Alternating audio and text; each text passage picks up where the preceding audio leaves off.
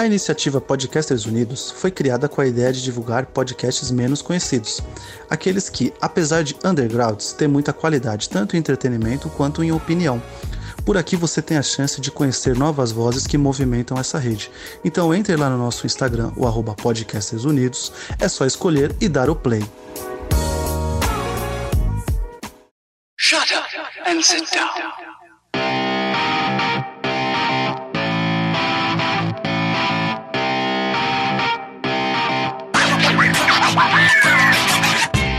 Elementar, meus caros ouvintes, e está começando mais um podcast Elementar. Eu sou o Diego Ferreira e aqui comigo Bel Barbosa. Oi, galera, boa noite. Tudo bom com vocês? Eu sou uma das pessoas que acredita firmemente que quando um artista brilhante morre, ele não morre, ele apenas volta pra casa. Ô, Bels, agora uma pergunta. Você seria a agente M, agente I, agente C ou agente B? Tecnicamente, eu deveria ser agente I, né? Porque meu nome é Isabel. Mas todo mundo me conhece por Bels, então eu devia ser agente B. Olha aí. Lucas Algebali. Bom dia, boa tarde, boa noite, boa madrugada, boa viagem interplanetária pra quem tá escutando a gente aí. E Luciano. Oi. E no programa de hoje vamos falar aqui sobre a franquia MIB. Obviamente vai ter spoilers aqui dos quatro filmes e bora lá.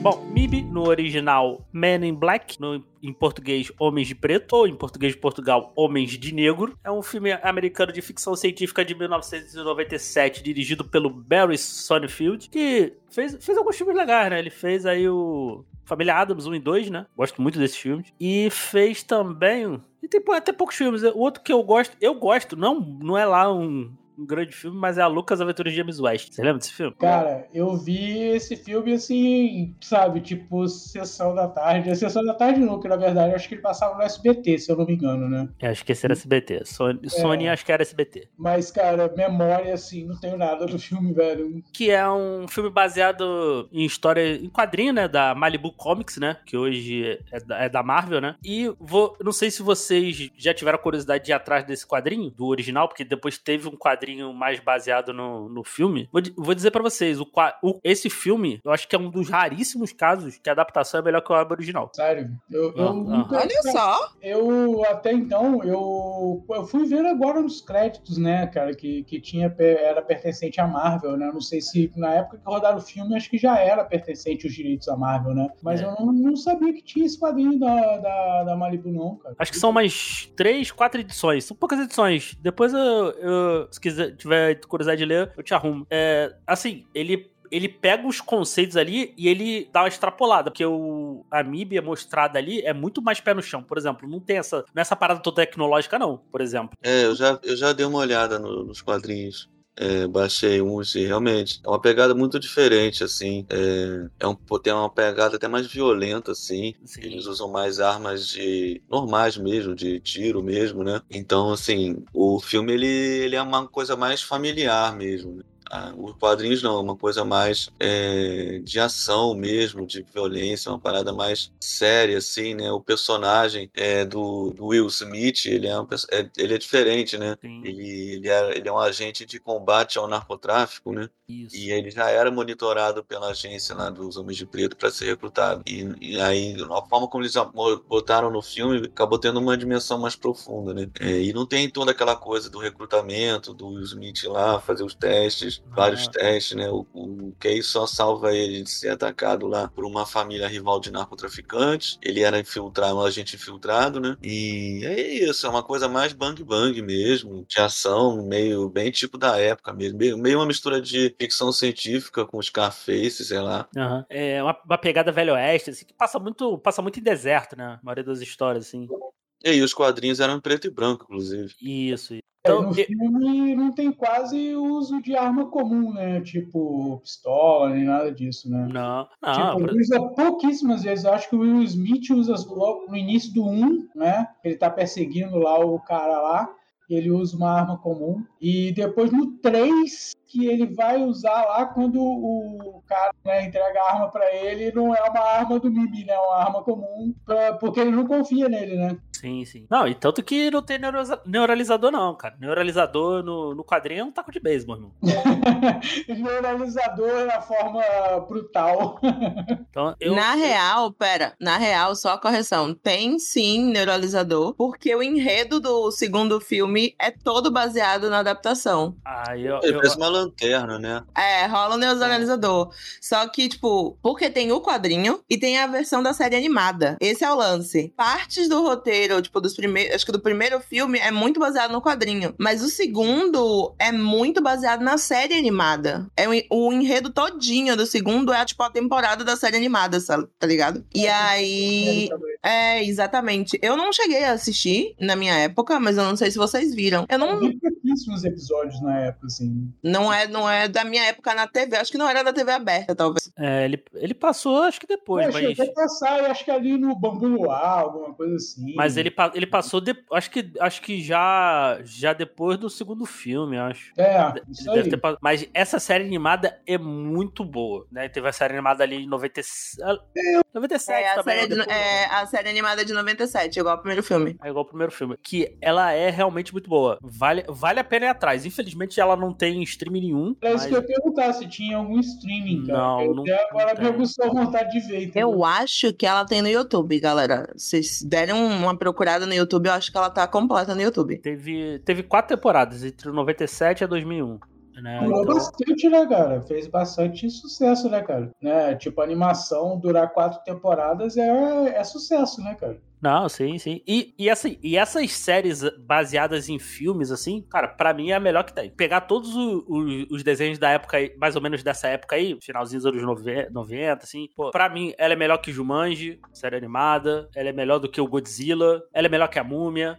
Cara, tipo, tinha aquela onda nos anos 90 de, de botar, adaptar os filmes de, de blockbuster, né? De Ah, adaptar, tudo- né, cara? Mas nem tudo salvava, né, cara? Não, cara, pra, pra mim só a MIB, cara. Pra mim, de- desses aí, até se pegar os mais pra trás, assim, até os aqueles mais, mais antigos lá, de volta pro desenho de volta pro futuro, do. Não, pô, aquele de, a adaptação do De Volta pro Futuro não é boa, o- cara. do- o- acho que o único que eu, eu particularmente acho bom, assim, igual o filme, é o de desenho, é o, é o Caça-Fantasmas. Pegar aí Robocop, Locademia de Polícia, Rambo, Karate Kid, cara. Pô, cara, Rambo não tem nem como, como parecer pro filme, né, cara? é, Mas teve, né? O Robocop também teve. Teve, né, cara? Mas é Mas- uma parada. Mas, mas a do MIB é muito, muito boa mesmo. Vale a pena ir atrás. Assim, talvez se você estiver ouvindo, você nunca, você nunca viu, a, a animação dela é um pouco esquisita. Assim, ela é um pouco diferente do- das outras coisas que tinha, assim, mais ou menos na época.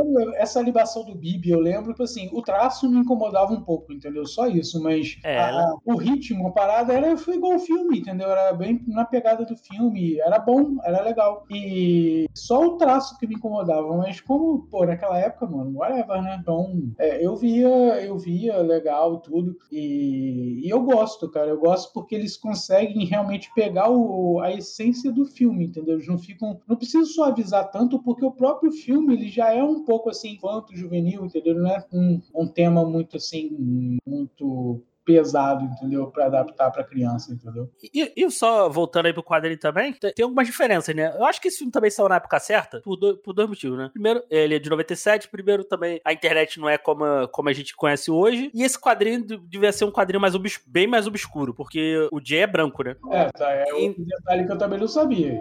Também não, na série animada ele é negro. É, aí depois quando saem uns quadrinhos ali, por ali, acho que depois, depois pra frente, é, é baseado no filme, né? Então, o- o- aí o Jay é, é o Will Smith, né? Mas o original não. Então, acho que também ter saído nessa época também, e também, eu acho que foi, é os dois, é a época e eu acho que o quadrinho era muito, era muito obscuro, né? Porque ele não teve, não teve crianças de 40 anos falando que a sua infância foi destruída, né?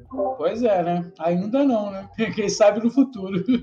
Não, tanto que nem depois, eu acho também, né? Que eu acho que o quadrinho realmente, esse quadrinho realmente, não, o original, assim, acho que É, mano. Não sei, não sei se ele foi relançado, nunca. Mas, tipo assim, bem, bem, bem obscura mesmo, entendeu? Ficou, ficou no obscuro, assim. Quase só, fanfic, entendeu? é só pra quem quiser realmente ir atrás, assim, que gosta de história de quadrinho, assim, pra, pra conhecer. Mas acho que. que- ah, eu, isso, de novo, tô cagando regra, óbvio. Acho que acho que quem conhece MIB do quadrinho deve ser essas versões mais, mais novas, entre aspas, aí, que é mais baseada no filme mesmo. É, porque também é um quadrinho que acho que só saiu nos anos 90. É, tem. lançado no Brasil. É, depois eles não lançaram mais nada depois do filme. Seria até interessante, né? Você falou que a Marvel comprou a editora que lançou originalmente, né? Uhum. Será que eles resolvem juntar lá os Homens de Preto com o MCU? Caberia, caberia.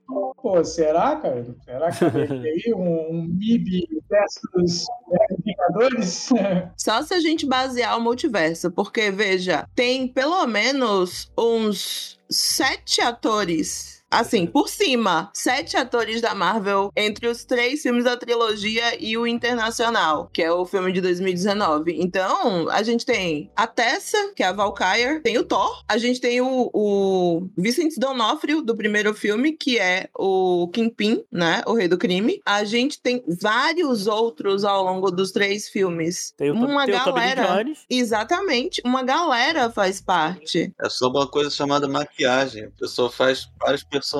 Tem filme aí que ator faz vários personagens, que ele saltou do Alec Guinness, do Guerra nas Estrelas. Tem um filme que ele faz oito personagens. Pra que multiverso se a gente pode usar maquiagem, né, Luciano? Eu só fui, por- eu só fui, tipo assim, realmente reconhecer o Vincent D'Onofrio por- lá no primeiro filme, velho, por causa dos créditos, porque eu parei pra prestar atenção nos créditos, cara. Porque senão, de boa, eu não reconheceria mesmo, velho. Os meninos viram meu surto no grupo, porque eu reassisti todos os filmes, né? Porque na minha cabeça, todos os enredos agora já eram uma amálgama. Então eu já não sabia mais o que tinha acontecido no, no primeiro, no segundo. E o, o enredo do terceiro, a minha cabeça tinha sumido com ele. Então chegou no primeiro filme, quando mostra a cena do Vincent D'Onofrio aparecendo a primeira vez, eu falei: Meu Deus, é o rei do crime! e aí eu mandei mensagem pros meninos falando. Eu fiquei, né, fazendo o live show enquanto eu assistia, mandando todas as curiosidades que eu lembrava. E foi bem interessante, assim, porque o Vincent D'Onofrio é um cara que eu acabei reconhecendo em várias produções depois de ver ele como Kingpin. Ou a outra que eu vi- também vi depois, e só me toquei, tipo, séculos depois, foi Law and Order. É, lá ele também. É, crime não intenso. Eu assisti primeiro o Demolidor e depois eu fiquei assistindo pedaços randômicos. Eu falei, meu Deus do céu, é ele. Ele tá completamente diferente, o que mostra o quão versátil ele é. Sim, sim, exatamente. Eu acho ele um, um ator muito bom e ele tem Sim. essa versatilidade, cara. Até de. a- a além da interpretação de, digamos assim, de maquiagem, essas coisas, de, de se realmente mudar, né? É, do gestual, ao jeito que ele fala, se posiciona, tudo muda de papel pra papel. É muito legal. É muito legal. Mas o vozeirão, o vozeirão tá sempre ali. E qual foi o primeiro contato de vocês? Vocês viram algum desses filmes no cinema? E Não.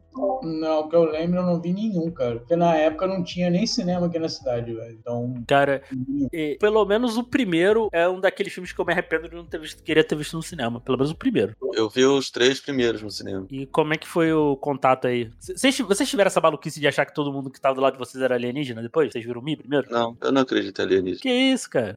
Poxa, Bom demais. eu não só acredito como eu acho que eles já estão entre nós. Ah, sempre teve, sempre teve. Mas As eu pessoas- gosto de filmes de alienígena. Tinha uma época que tinha uma febre, porque tinha aquele filme lá que passou no Fantástico da dissecação do ET. Aí teve o, Do aquele filme né? Fogo no Céu. Eu fui ver esse filme também no cinema. Como aquela dissecação do ET dava medo, velho. Na época deu medo. Aquilo é maravilhoso. Aquilo é maravilhoso. Alienígena pra mim é aquela boa e velha frase em espanhol. E eu não creio em brujas, pero plazai, plazai. Eu não em alienígenas, mas que eles existem? Sim, gente. A galáxia é muito grande pra gente ser, consegue pensar, pelo amor de Deus. É muito egoísmo achar que só a gente tá aqui. É, mas o ET, ele parece o ET do, E- do filme ET, parece o ET Bilu, parece o ET de Varginha ou parece o Keanu Reeves? O Keanu Reeves vampiro, esse é outro podcast. Mas eu acredito que pode ter de tudo, sacou? Eu sou muito daquela pegada Star Trek. Vários tipos de alienígenas diferentes. É nisso que eu acredito. Se nós, que somos nós, que somos humanos, somos completamente uns dos outros, por que, que eles têm que ser igual? Ah, e não se esqueçam que pode ser os Skrulls também, que podem assumir formas como eles quiserem. Adoraria, inclusive. Secret Invasion! Mas, cara, eu, eu, eu, eu, eu gosto muito do primeiro, o, né, o... Vi pela, vi pela TV aí todos os... todos os três, assim, né? Todos os quatro, na real, né? Porque eu não, não vi nenhum. E, cara, eu, fi, fi, fi, eu fiquei meio nessa cabeça, com essa parada na cabeça, cara, depois quando eu vi o Homem de Preto, assim. Eu falei, cara. O primeiro contato que eu tive foi com locadora, né? Quando chegou na locadora, É, é. naquela época, né? Aí aluguei, coisa e tal. Pô, achei maneiro pra caralho, né, cara? Eu, eu gosto pra caramba do primeiro filme, cara, porque tem toda aquela parte do, do recrutamento, né, cara? Do Will Smith, coisa tal.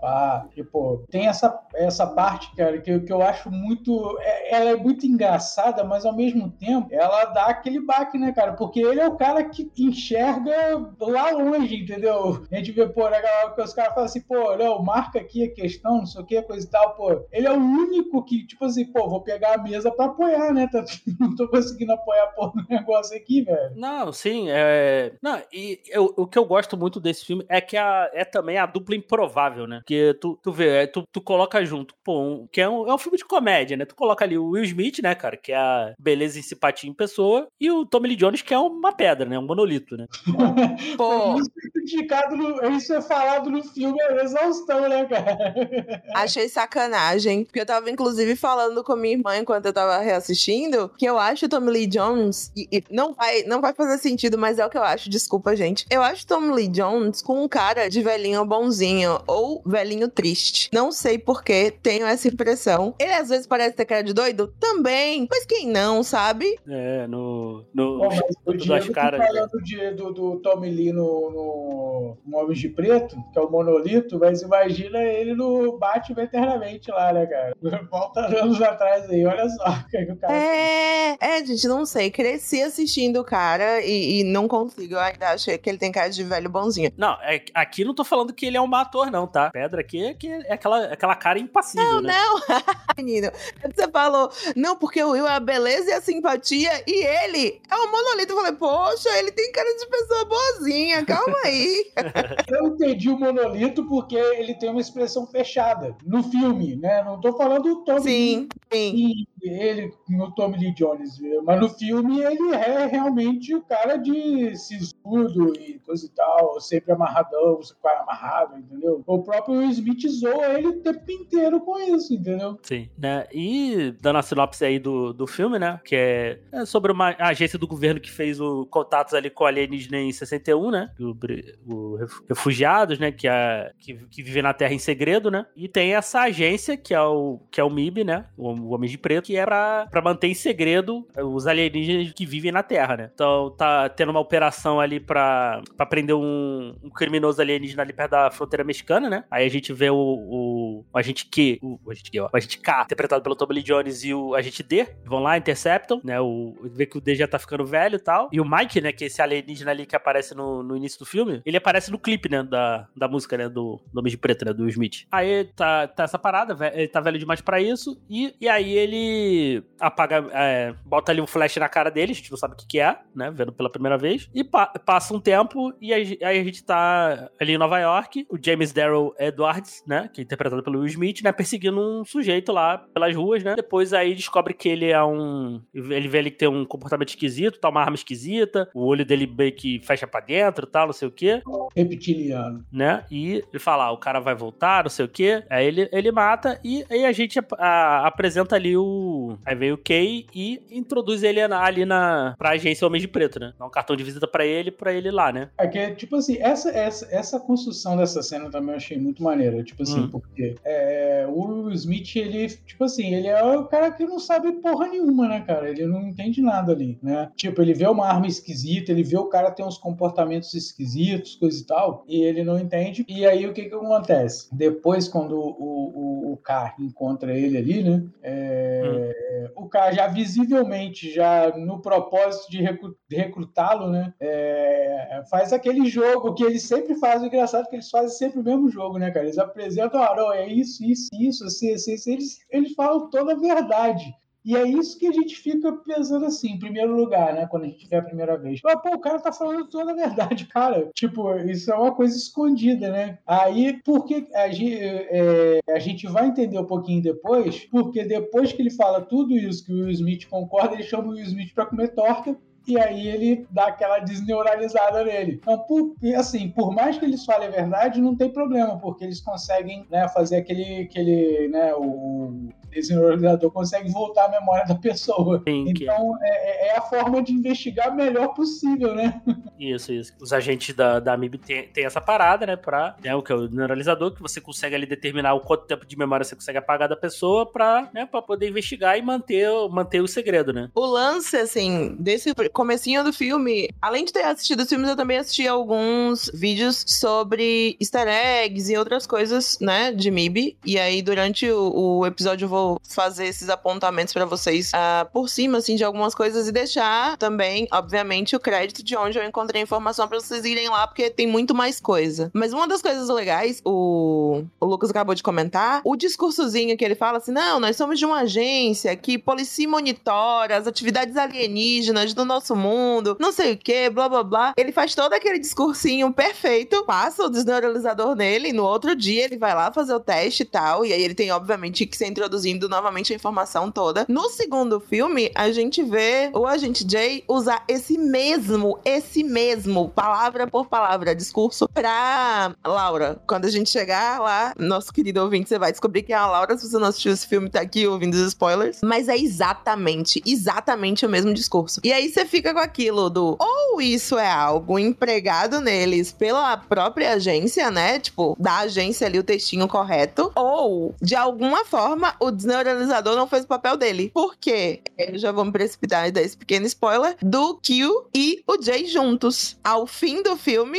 o Q se aposenta. Ele não tá só recrutando um substituto pro amigo dele, ele tá recrutando um substituto para ele. Então, o período de tempo que eles passam juntos é muito pequeno para essa informação ser passada diretamente do Q para ele. Quando chegou no segundo filme, porque eu fui assistindo um depois do outro, eu falei, ué, não entendi. A gente não viu ele aprender isso em lugar mais nenhum e essa informação só foi falada pelo Q. Ou é texto da agência ou algo de errado não está certo. E aí, tem outra coisa que ver os filmes em conjunto meio que deixou claro para mim é existe muito erro de continuação em MIB, meus amigos. Muito. Mas do primeiro pro segundo filme há uma passagem de tempo que a gente não sabe se é grande ou pequena, mas há uma São quatro anos. São cinco anos. Cinco, São cinco quatro ou cinco anos, é. Porque ele fala justamente que, que a Ela até já deixou de, de ser agente, que ela quis voltar a ser lá do necrotério, coisa e tal. Não Sim. sei, porque eu acho que, que a Linda Fiorentino não quis voltar pro filme, né? Então eles tiveram que inventar uma desculpa. É, o que eu tava falando é. Tem vários erros de continuismo na série, né? É, eles ficam pior,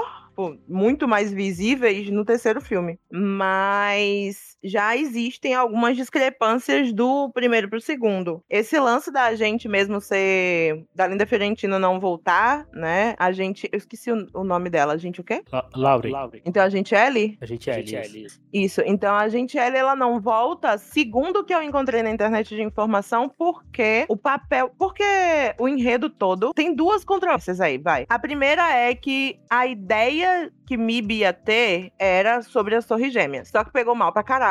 Então eles não fizeram um filme sobre isso. Tanto é que o filme é curtinho. Não sei se vocês percebem. O segundo é bem menor do que os outros. E aí eles reciclaram o enredo da série animada. E pra isso, a personagem da Ellie não tinha papel. O papel dela era muito pequeno. Porque na série animada, ela realmente tá no necrotério apenas. Então não fazia sentido ela aparecer. Então eu nem acho que foi porque a Linda não quis aparecer ou é- coisa do tipo. Mas foi realmente porque eles tiveram que trocar, descartar o que eles estavam filmando e adaptar efetivamente o enredo da série animada. E aí isso também deve ter dado uns problemas de retcon, tá ligado? Quando você analisa a obra por inteiro, tem vários pequenos erros de continuidade que não fazem sentido. E eu acredito que esse, especificamente, dele falando o textinho todinho do Kill pra Laura, não é pô, uma coisa que a gente ensinou, é um erro de continuidade. É, não sei. o desneuralizador, você implanta o que quiser na cabeça da pessoa. Tanto que, por exemplo, o personagem lá do. Esqueci o nome dele, o cara que faz o Thor. Ele fica repetindo sempre a mesma história. Tem essa, essa questão. Ele repete a mesma coisa, quase como se fosse condicionado a falar aquilo, sem perceber que ele tá repetindo uma coisa sem parar, né? Então, não sei, pode ser alguma coisa que realmente eles tenham pensado, que ele plantou aquilo ali pra ele repetir, né? Pra passar essa coisa das, das gerações, né? Não sei, é uma hipótese. Mas esses filmes, assim, que tem continuações e são continuações pensadas em épocas diferentes, sempre vão ter esses erros de continuidade também. Essa cena do teste é boa,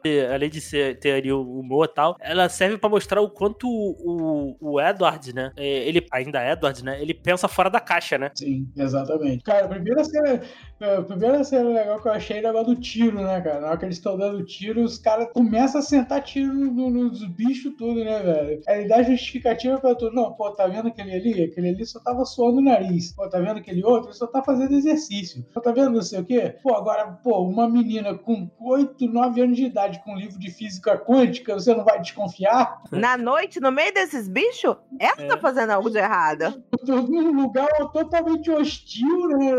Cheio de bicho e ainda com um livro de física quântica, né? É maravilhoso. O raciocínio dele é maravilhoso. Porque na realidade ela é o. A, a Tiffany é o Alien. Sim, e ele só dá um tiro, velho. Ele não dá nenhum tiro, ele fica só esperando. Pá, pá, pá, todo mundo. Ele só, pô, pá, só dá um tiro só. É o pensamento analítico, né? É uma coisa que depois o, o Zed, ele inclusive comenta, o Zed Q comenta. Porque, tipo, ele hesita. A galera começa a tirar e ele fica. Ele olha de um pro outro e vai analisando a situação pra descobrir efetivamente o que tá errado. E aí sim, eliminar a ameaça correta. É pensamento bem analítico, né, cara? Você analisar toda a situação pra depois tomar a decisão pra fazer o que tem que fazer. Não, e, e, e, e ali ele. Eles estão fazendo a prova ali, né? Ali, ele abrindo a prova, rasgando tudo, quebrando, quebrando lápis e tal. Aí ele, geral, primeiro, naquela cadeira que é super desconfortável, aquela Ah, cadeira. pelo amor de Deus. Não. Quem manda você fazer uma prova de não sei quantas páginas naquela cadeira, gente? Pelo amor de Deus. Eu tenho tendinite, meu amigo. A parada é teste psicotécnico, entendeu? Ah, eu, ia, eu ia- eu ia falhar, eu ia responder qualquer merda só pra ir embora, porque aquela cadeira é horrível. Eu não teria puxado a mesa como ele puxou, mas eu teria sentado no chão e sentado na mesa. Automaticamente.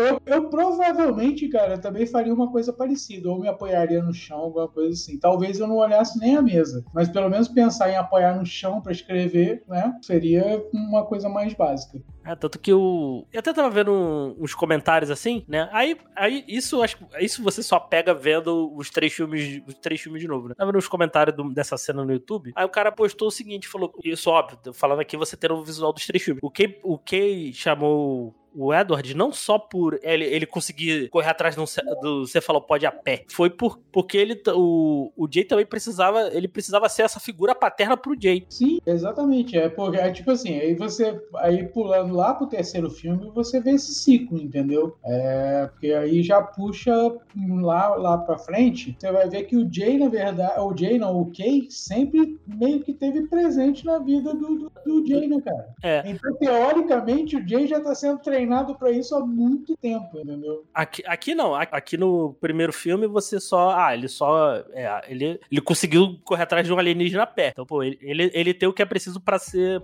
para ser um homem de preto, né? É, o que passa a sensação pra gente é isso, que ele teve um, um pensamento diferente, entendeu? Em relação a tudo, então eles veem essa capacidade nele, nesse primeiro filme, mas depois a gente vê que tem outro desenlace isso. né? Então, o lance do, da figura paterna, eu vou ficar quieta porque a gente volta com erro de continuidade no terceiro filme. No terceiro filme eu falo erro de continuidade. Mas o lance da visão analítica fica muito claro porque quando ele intercepta o Jay, ele tá dando o depoimento dele na delegacia. E aí ele faz toda a contagem dos fatos. Ele descreve exatamente o que aconteceu, ele descreve os detalhes sobre o corpo do cara, que eram diferentes, ele descreve a arma. E aí o Kill vai lá conversar com ele e ele pergunta como é a, como era a arma que você viu. Ele assim, assim, assim, assado. Ele fala pra ele: se você ver a arma agora de novo, você consegue reconhecer? Sim. Ele fala: vou levar você pra reconhecer. E aí ele leva e põe à prova esse essa visão analítica dele e principalmente a visão fotográfica dele, né? Que ele viu o bagulho por três segundos. O cara puxa a arma, aponta pra ele, a arma cai no chão quando ele desarma o cara e ela simplesmente entra em combustão e acaba ali, né? Quebra, vira fumaça. Então, quando ele leva ele lá na no, ai meu Deus, como é que No chama?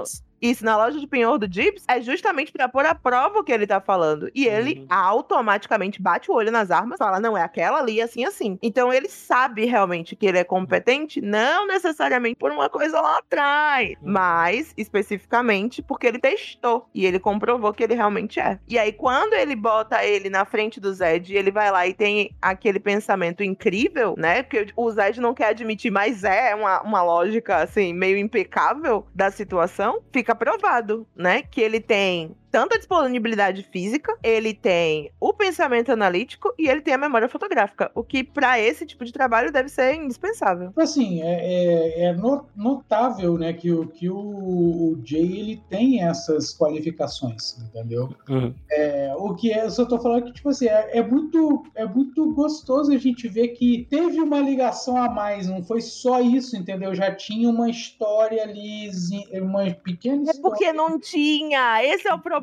tá? Vamos lá. É, Diego a vai gente- cortar e jogar pro fundo. Não tinha, no primeiro filme não tinha. é, no primeiro filme não tinha. Eles não tinham como saber que ia ter terceiro filme. Não, é porque, entenda, o que eles fazem no terceiro filme apaga o primeiro filme. Quando a gente chega no final do primeiro filme, o Kill resolve se aposentar, porque quando teve o primeiro contato com os extraterrestres, ele tava indo encontrar com a namorada dele, o amor da vida dele, de anos, e pedir ela em casamento. Ele tava com o arranjo de flores, o anel no bolso, e a partir daquele momento, ele teve que abandonar ela completamente. E ele passa a vida inteira dele, e é isso que o primeiro filme dá a entender, triste, sofrido e stalkeando a mulher pelas câmeras, e ela também nunca seguiu em frente. Daí a gente tem a manchete, que é homem passa 35 anos em coma e volta, encontra o seu grande amor e etc. Quando chega no terceiro filme, tudo isso é apagado, porque ele tem outro interesse amoroso, na idade que ele deveria estar apaixonado por aquela outra mulher, e ele encontra com o Jay. O terceiro filme tem um erro de continuidade gigantesco que acaba com o que o primeiro filme emplacou pra gente. E esse é um grande problema, sacou? Eu amo, eu sou apaixonada, é o meu filme favorito de MIB, o terceiro filme? É. Por essa razão, inclusive, esse, esse laço entre eles é. Mas quando você assiste os três juntos, você vai, porra, não tem condição.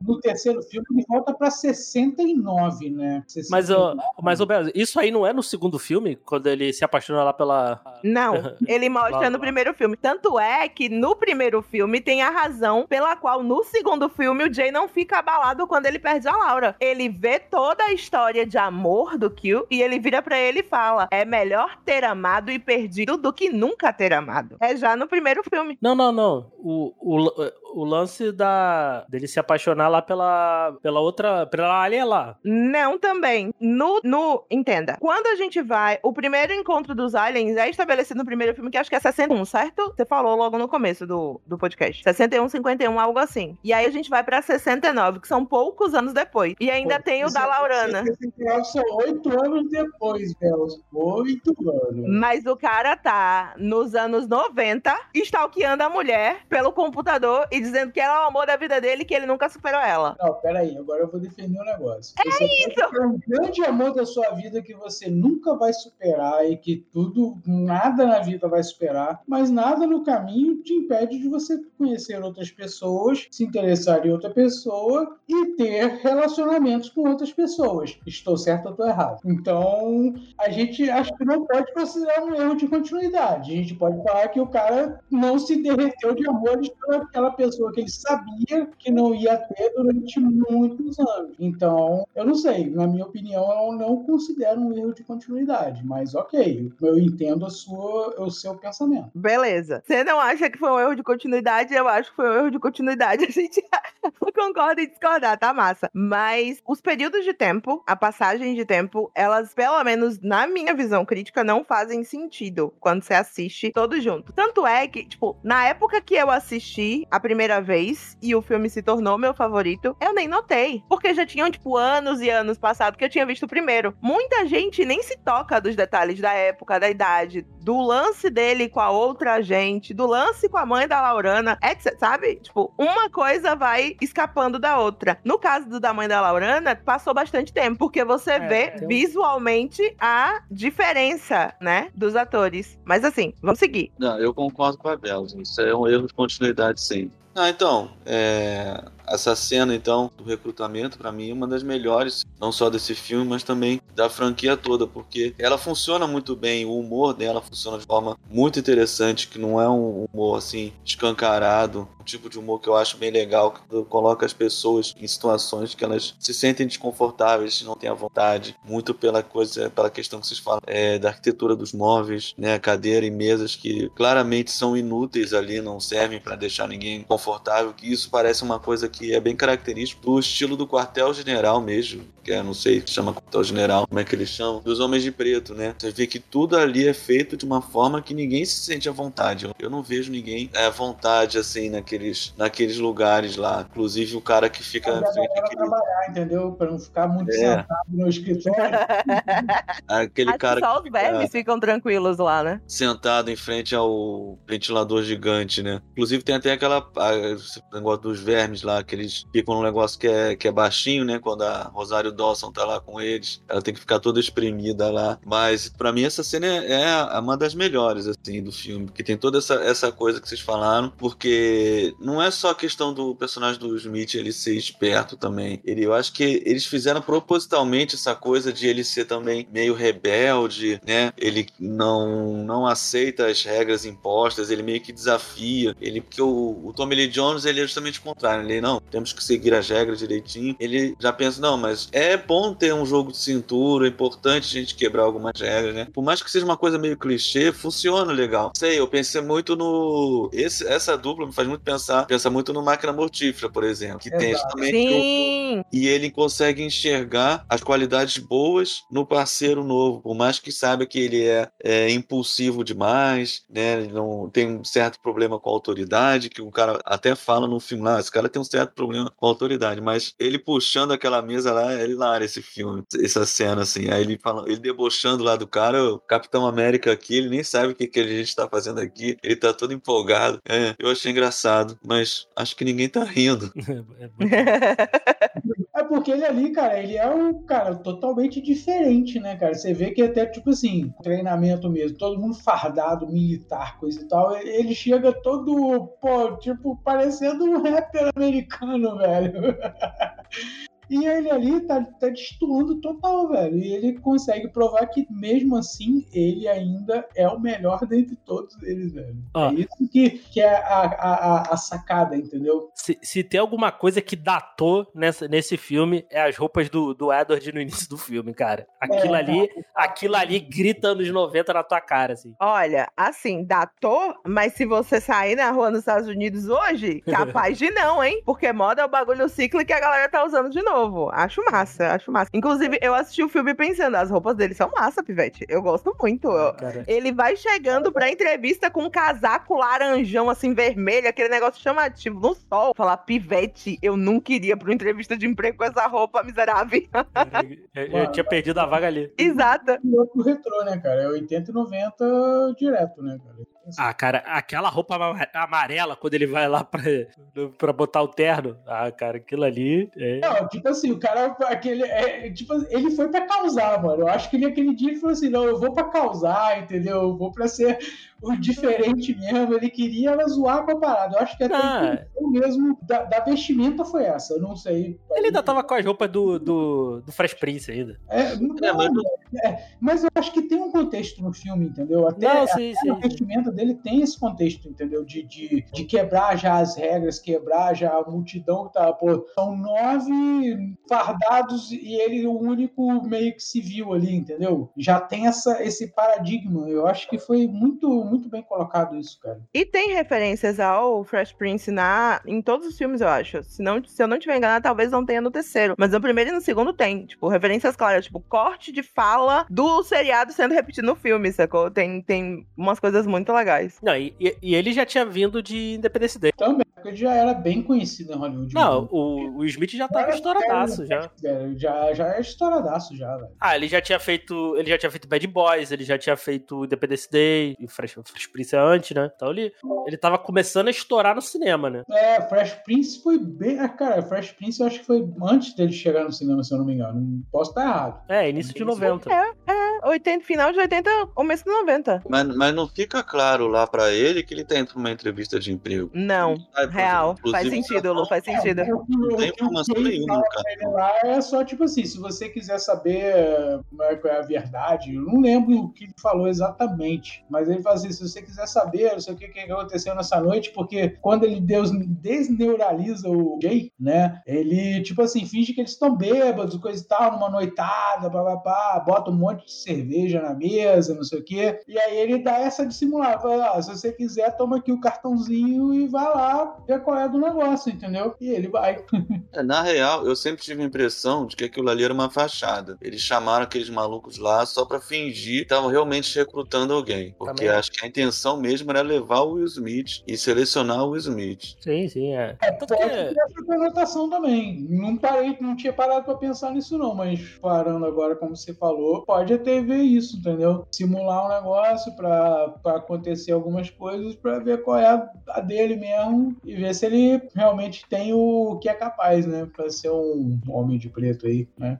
Eu fiquei com a impressão de que aqueles caras até não necessariamente era fachada. Porque, veja, quando a gente começa a assistir o filme, a gente pensa que tá rolando um, um recrutamento pra ser o substituto do agente D, né? O, o cara que saiu. E aí a gente descobre que, na verdade, tá treinando o substituto dele. Então, talvez o Zed, por exemplo, tenha pensado que aqueles caras estavam ali pra selecionar duas pessoas, pelo menos. E aí, quando ele conversa com o Kill, é, fica meio que claro que o Kill quer especificamente o Jay, né? Ele não quer outra pessoa. E aí ele leva todo mundo de fala, vamos aqui todo mundo fazer exame de vista, tá na hora, vem. Olha aqui nessa luz vermelha e vamos. Pois é, e aí, é nesse, nesse momento, tá? Eu sei né, que, que, que na época não se pensou nisso, mas nesse momento que eu acho que faz o link até interessante com o terceiro filme, porque em teoria, em teoria, Kate já sabia, né? O K já sabia que o Will Smith era aquilo ali, que o Jay era aquela pessoa ali que ia estar naquele lugar ali, entendeu? Em teoria, né? Por- até para fechar o ciclo da coisa, né? Até para fechar o ciclo da, da, da coisa. Dele voltar no tempo do terceiro filme, entendeu? Porque se a gente parar para pensar linearmente, né, na linha do tempo, o Will Smith tem que estar na MIB para acontecer tudo o que aconteceu ele voltar no tempo, ir lá salvar o K e tudo, é, e colocar o K onde ele deveria fazer as coisas certinhas, entendeu? Então, né, é, é- sei lá, eu, eu tenho essa, essa, essa, essa percepção temporal, mas sei que na época do primeiro filme não foi pensado nisso. Eu sei que isso foi pensado depois no terceiro filme, já com coisa já pré-estabelecida. Só voltar aí rapidinho na cena que ele vai lá ver o Dibs, né? Pra curiosidade, o ator que faz o Dib é o Tony Shalhoub, né? Também é mais conhecido aí pelo Monk, né? Monk, é. Que velho. Cara, é outro que eu também só só fui pelos créditos depois, porque eu não reconheci no filme também. Né, Eu, eu só reconheci vendo hoje por causa que a. Ver, ver pela Prime te dá o nome dos atores, né? Aí você clica lá e você vê quem é, quem é quem lá. Mas eu não. Pô, mas vocês estão ruins de reconhecer ator, hein? Porra, Mas eu não tinha. Esse, esse, esse eu acho sacanagem porque é muito parecido. É, na época eu não, não, não ligava uma coisa com outra. É. Então tá, um easter egg aí, já que coisa é reconhecer o ator antigo. Na família Adams 2, tem uma parte lá que a babá comemorando a morte do tio Chico no, com um monte de marinheiro. Um dos marinheiros é o Monk. Olha só, falando em família Adams, um dos alienígenas que é morto na cena do café é o motorista da família Adams, o compridão. Caraca, Pode velho. crer, pode crer. Ah! Easter eggs temos. Altas referências, cara. Família Adams inteira dentro da MIB e quase ninguém sabia, viu? Ah, é, É, é o Sonnefeld trazendo os amigos dele. isso, Tá, isso. tá certo. Tem um bate-bola ali entre o Sonnenfeld e o Spielberg, referenciando obras que eles trabalharam entre os três filmes. Então tem vários easter eggs das obras deles dentro dessas coisas, além de várias participações assim meio inusitadas. Uma outra coisa legal que eu descobri assistindo os vídeos que eu comentei, vou logo falar pra dar o crédito, né? E caso a galera queira procurar e assistir, é o canal Sessão Nerd no YouTube. Eles fizeram três vídeos separados catalogando todos os easter eggs, erros de continuação e etc. sobre o filme. Uma das coisas legais que eu vi é que durante os três filmes tem várias participações do elenco de produção. Então, além do próprio diretor aparecer no filme, é, a filha dele aparece nos três filmes, na trilogia completa, é muito legal. Uhum. Nesse primeiro, quando Jay tá sendo apresentado, né, né, ao, às instalações da MIB, ele é levado para os alienígenas que controlam os alienígenas que estão na Terra, né? E aí Uhum. várias figuras famosas são mostradas. Dentre elas, o Spielberg, né? O George Lucas, o Sylvester Stallone e aparece uma bebezinha, que é a filha do diretor. Vou, vou falar aqui a, a ordem dos, dos aliens que mostra nesse monitor quando, quando o Kay apresenta lá o blip bloop pro, pro Jay. Na ordem de cima pra baixo. É o Steven Spielberg, o Anthony Robbins, que é um escritor de livro de autoajuda, a Chloe Sonnenfeld, que é a filha do diretor, o Newt Gingrich, que eu acho que é assim que se fala, que é um político americano, o Sylvester Stallone, o Al Rocker, que é um apresentador de TV, de programa de negócio de, de meteoro- meteorologia e tal, o Jorge Lucas, o Isaac Mizrahi, desculpa, é, um- é um estilista, o Danny DeVito, Dione, Dione Warwick, que é, can- que é uma cantora e pri- prima da Whitney Houston. Sim. Não, mas o melhor é no final, ela, ela falando, o Will Smith falando lá que, ah, não, porque o Dennis Rodman pediu ingresso lá pros amigos alienígenas. Ah, o Dennis Rodman é alienígena? É, é, mas ele não disfarça muito bem, não. É, essa é demais, cara. É, voltando aí, que é uma outra cena que eu acho, pra mim é uma das melhores cenas do filme, que é quando, quando ele, ele, ele sai ali no pia, tal, o, o que vai conversar com o Edward e tal, explicando pra ele como é que é o, o serviço e tal. Eu fico pensando, né, cara, como o ser do, do Homem de Preto deve ser uma parada extremamente solitária, né? Porque, cara, é, não, só- ele é- não, não só você é apagado da existência, cara, assim, ele neuralizou, ele- isso não mostra no filme, mas dá a entender que, cara, todas as pessoas que você conhece num nível mais, um pouco mais de profundidade foram neuralizadas. Perdeu o contato com todo mundo que você conhece, cara. Tipo assim, na verdade, eu, eu entendo o seguinte: vamos dizer assim, eu- pô, o cara foi lá, por exemplo, o Jay, ele se recrutou, coisa e tal, pô, passou por aquele processo todo. A partir daquilo ali, todos os registros dele são apagados, literalmente. É como se ele não existisse. Sim, sim. É porque, é porque não mostra, assim, só mostra lá apagando, apagando o registro dele de, Pois é. Do local, mas. Mas dá a entender que eles vão desneuralizar todo mundo que conhece ele. Em nenhum dos filmes, cara, a gente vê uma profundidade na vida pessoal com a gente, por exemplo, entendeu? porque não- Porque foco, eles né? não têm, né? Eles não têm vida pessoal. sabe se realmente o, por- no quarto filme, só pulando um pouquinho, mas pra pegar o gancho, é, a, a, a menina lá que é a gente, eu esqueci o nome lá, é Amy, né? Molly. É, a Molly. Ela fala, pô, eu não tenho um gato, eu não tenho um cachorro, eu não tenho não sei o que, eu não tenho nada, eu só tenho isso. Então, realmente, ela é o tipo de pessoa pra trabalhar nesse tipo de, de coisa. Porque ela não tem ninguém. Ela não é ninguém, entendeu? Simplesmente ela não existe. Então, dá a entender, por exemplo, que nesse primeiro filme, o Will Smith vive uma situação parecida, que, ela, que ele pô, é um policial. coisa- Bom, se bem que é meio difícil. Ele ser policial não ter relacionamento com, com outras pessoas, né? Sim, sim. Mas enfim, o que dá a entender é que eles meio que apagam, né? E de repente pode até ocorrer isso que você falou. As pessoas mais próximas, em teoria, são desneuralizadas para Assim, a existência da pessoa da, da, da vida dela, entendeu? na verdade, o próprio primeiro filme já explica isso quando o, o agente Jay encontra com a policial do necrotério. Porque eles se encontram na delegacia e eles se veem efetivamente e conversam, ainda que pouco. E aí, quando eles se encontram de novo, ele olha pra ela e ela olha pra ele e ela fala: Conhece de algum lugar? E ele fala: Eu também tenho essa impressão. Então tá claro que as pessoas que efetivamente conheciam ele passaram por esse, prob- esse problema de desneuralização. Concordo com você, mas, por exemplo, seguinte, vamos, vamos supor, o, o Jay Will Smith lá, ele, pô, ele é policial. Policial, ele tem, pô, amigos dentro da, da polícia. De um dia pro outro, ele simplesmente some, ninguém procura ele, ninguém vai, vai, vai saber onde ele tá. Sim, cara. Então, tem esse.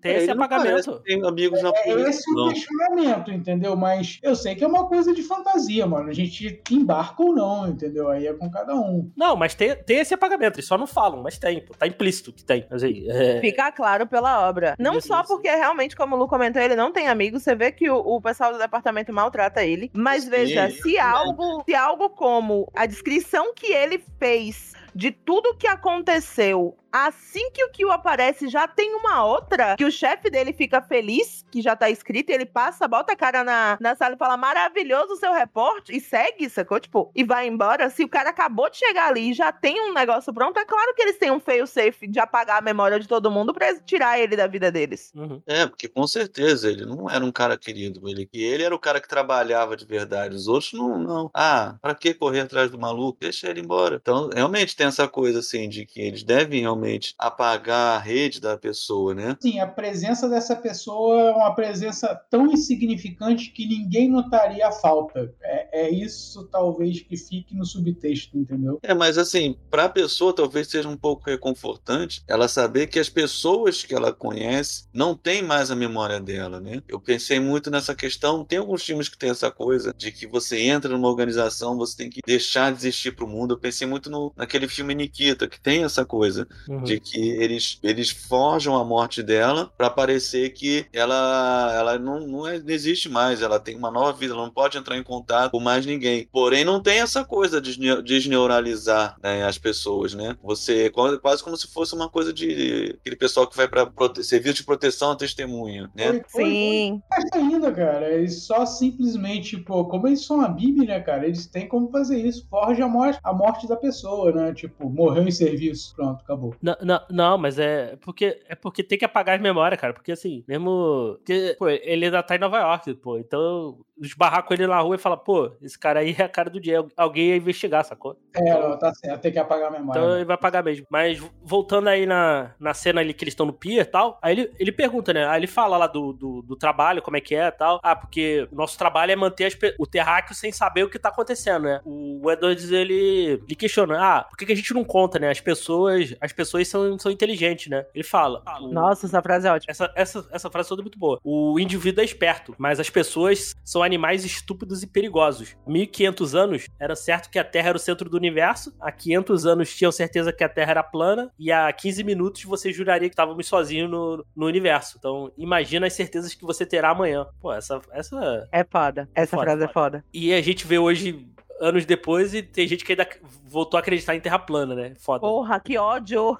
Aí ele fala: Ah, isso é, vale a pena tal? Vale se você for forte bastante, né? Ele passa o dia inteiro em contemplação. É muito, tipo, real essa parte, né? É a parte que a gente cruza um pouco do, do que é fantástico pro que é real. Porque o cara tá sendo confrontado com uma decisão que vai mudar a vida dele completamente. E aí você vê que ele efetivamente tira o tempo de contemplação dele e passa o dia inteiro ali pensando. E é muito doido que você percebe claramente que ele é a pessoa apropriada pra esse tipo de trabalho, porque ele não vai pra casa ver ninguém. Ele não vai encontrar com os amigos pra se despedir, ele não vai ver família, ele não vai fazer nada disso. Ele passa o dia em contemplação. Ele tem a ele e acabou. Tudo que você conhecia praticamente, sabe, virou pó praticamente, né? Então ele teve que se readequar a uma nova realidade, né? Esse é um dos fatores que eu acho que, tipo, é uma das razões pelas quais ele foi selecionado. Porque não foi assim, eles foram devagarzinho colocando ele naquela situação. Por exemplo, você pensa naquela galera que tava no- na sala com ele pro recrutamento. Marinha, Exército, todo tipo de Forças Armadas, blá blá blá, NASA, o caralho a quatro. Essa galera, por trabalhar pro governo, por ter algum tipo de conhecimento um pouco maior, um pouco mais específico, tem talvez uma possibilidade de chegar nessa informação de algum jeito, né? Até porque, por exemplo, num país como os Estados Unidos, sempre tem muita referência à Área 51, alienígenas e etc. Com todo o místico da NASA, principalmente, né? E a vida fora da Terra ou não. E aí, tu pega um cara que é policial em Nova York e um dia ele foi confrontado com um cara aleatório, estranho, que tinha uns negócios no olho, uma arma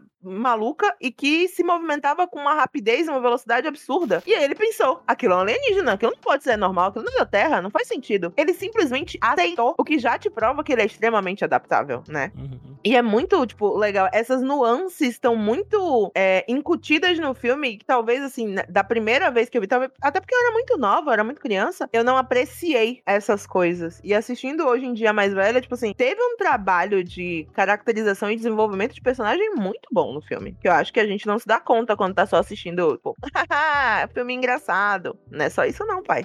É, porque o filme tem umas paradas legais, assim, que às vezes são um pouco sutis, de tudo, assim, nem tudo é o que parece, né? Por exemplo, quando ele, o Tommy Jones dá a arma pra ele lá, não, você vai ficar com essa arma, essa arma, a arma é do tamanho de um, de um dedinho. É, não, eu vou ficar com essa arminha aqui, essa arma de brinquedo, e a arma era super poderosa, né? Então, tem, o filme brinca um pouco com essas noções de, assim, nem tudo é o que parece, em questão até, até que a gente pensar, por exemplo, até a questão de uma alegoria, a questão do, da migração, né? Porque tem uma coisa interessante, porque Sim. em inglês, né, eles usam a palavra alien para imigrante mesmo, pessoas que vêm de outro país, né? Então tem essa coisa que eles que o filme aborda assim, de forma muito sutil, não é uma coisa assim muito escancarada, mas fala dessa coisa da, da imigração, de, da- das pessoas não serem parecem, e aí tem a questão também até de um dos meus personagens favoritos da franquia, que é o Frank, que tem toda aquela, aquela coisa que ele manja lá, que ele, ele é o grande especialista lá e é um cachorrinho pug. Inclusive, na época do filme, quando eu vi esse filme, pensei, caramba, se eu tiver um cachorro um dia, tem que ser esse cachorro. Eu vou chegar lá no canil, eu queria um cachorro. Qual cachorro que você quer? O O Frank. Frank.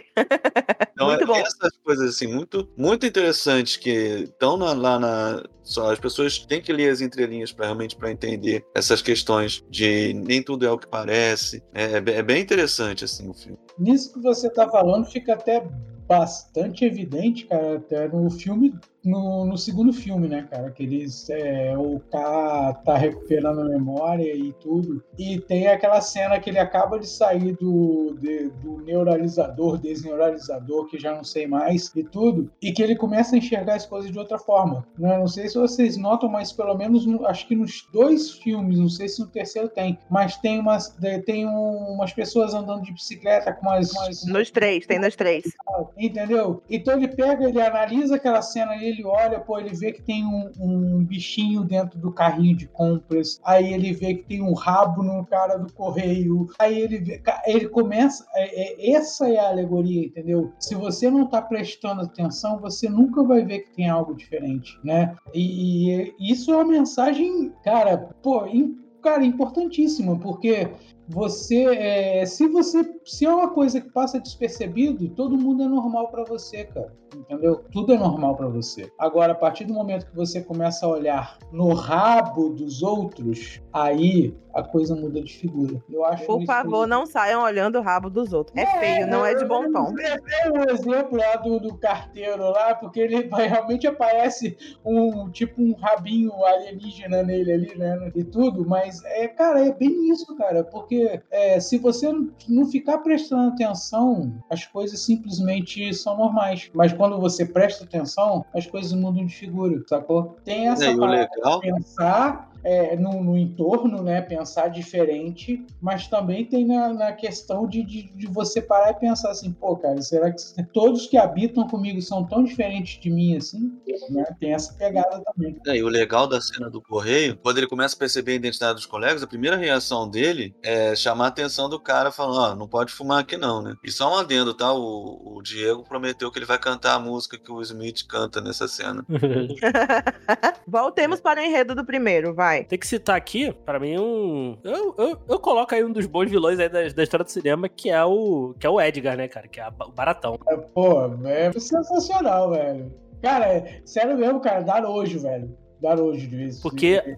A atuação do Vincent Donofrio aí é impressionante, cara. Porque Maravilhoso. que ele tem que fazer muita coisa com, com o corpo, né? Porque ali, é, imitando alguém que não tem osso, né? No corpo, Eu jurei né? que você ia falar, ele tem que fazer muita coisa com pouco. E é perfeito, tanto com corpo quanto com pouco, é perfeito. Ele tem uma plástica corporal impressionante, velho, com esse personagem, velho. É, é, assim, é algo fantástico, velho. E o, o que é incrível nesse filme é a maquiagem. Tanto que ganhou o Oscar né, de melhor maquiagem. A dele é incrível, cara. Tu vê que vai deteriorando ao longo do filme, né? É. O- É tipo assim, é, é, parece. É, nesse ponto, cara, a gente, ninguém pode botar po- ponto contra, cara. A continuidade foi extremamente fantástica, velho. É, por- porque ele, ele pegou a pele do. o- a barata quando chega lá no. Lá destrói lá o caminhão dele, a caminhonete dele e tal. Ele vai lá, mata ele e toma o corpo dele, né? Aí tu vê que, como tá na- só a pele ali, tá, tá apodrecendo, né? Então tu vê que ela vai. Ela vai apodrecendo ao longo do filme, né? Até, até ele tirar, né? Fica nojento. assim, Passo sabe? que vai apodrecendo, vai acumulando também bichos e vermes, né, cara?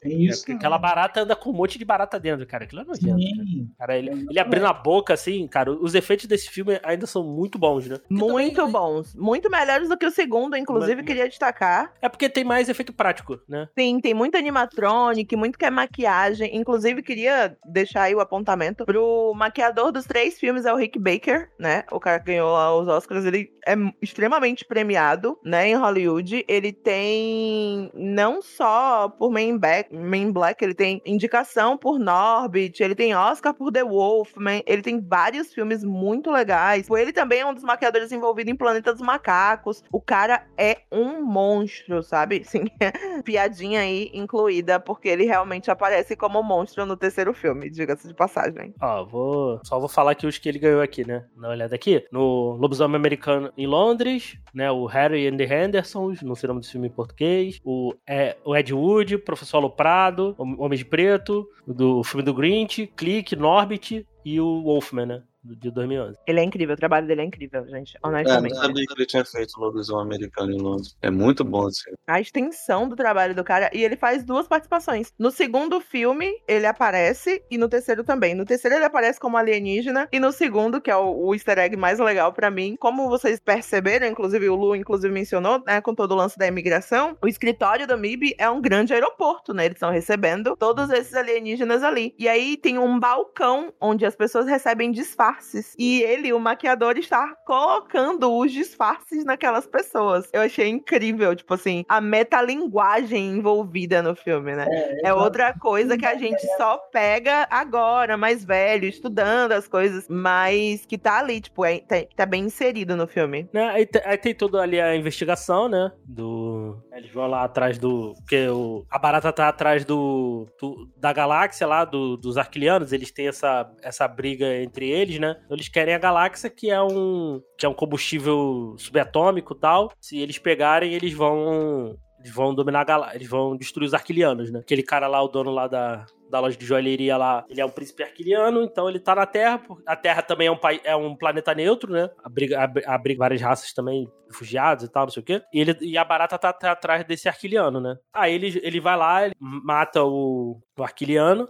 A, a princípio rouba lá o, o negócio lá de, de joias. Depois o corpo vai parar lá, na, lá no necrotério, né? E a gente é apresentado a Laura, que é a linda Fiorentina, né? E a- a- aquela cena ali do, do alienígena, né, abrindo a, abrindo a cara ali, ainda, ainda é muito maneiro, cara. Também muito bem feito. Puxar a É muito assim, boa, é muito bom. Gente, toda a parte de efeito especial desse filme ainda se sustenta em 2023 tranquilo. tranquilo. Tipo, você assiste sem, sem virar a cara, sem, sem fazer bico, sabe? Tipo, tudo é muito legal. A cena que ele vira pra ela. Não, pior, vamos lá. Ele chega no necrotério. Aí ele vai falar com o Newton, né? E aí aquelas baratas saem do braço dele. Nossa, você já fica com nojo ali. Vai tranquilo, vai, vai difícil. Aí ele garra ela, leva pra fora, entra no carro. Ela fala: Não vou, não vou, não sei o que, blá blá blá. Ele vira pra ela e a boca abre, as garras saem, maluco. Eu juro. de dentro. Sabe, eu, eu, eu assisti aquilo de novo essa semana e eu fiquei, gente, parece que é dentro dele mesmo. Não parece que é um efeito visual, não parece que é. é- Não parece nada. Tipo, parece que a boca dele abriu e saiu uma garra de dentro, caralho. Tá muito bom isso ainda. Tem efeitos, são muito, muito legais. E aí eu acho que talvez o, o lance do, da minha gradação, tipo, por emoção, o terceiro viria em primeiro, o primeiro viria ali, tipo, do ladinho, porque se sustenta muito bem ainda. E o segundo vem muito, muito lá embaixo, porque a qualidade gráfica é absurda. É,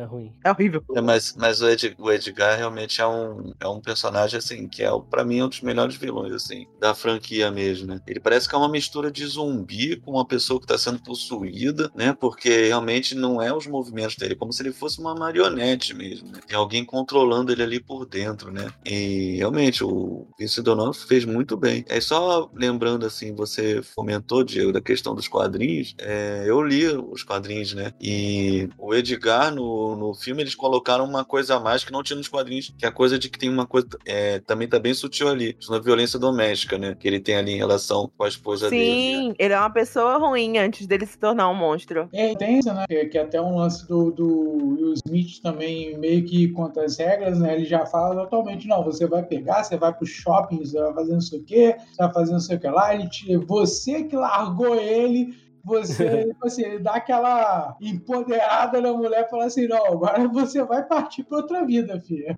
É. Não, é, o comentário do Smith é maravilhoso que ele fala: ele já era feio antes de ser um alienígena. Essa é uma outra minúcia do personagem do Jay, né? Porque você percebe que ele quebra as regras toda vez que ele faz um, um, um deus na realização, né? Ele apaga a memória das pessoas. Sempre que é uma pessoa, tipo, um a um, e não é, tipo, um, um monte de gente, ele faz questão de inserir uma coisa legal para essas pessoas. É tipo assim, ah, eu não vou só apagar a vida dessa pessoa. Eu vou dar alguma coisa para ela seguir adiante, sabe? É, é todas as vezes ele faz isso. E aí, no, do segundo pro terceiro filme, tem um easter egg sobre isso. É, tanto que ele até, quando eles vão usar o desneuralizador na Linda Fiorentino, tem uma parte lá que ele fica preocupado, não, para de usar isso, vai dar câncer na cabeça Sim. dela.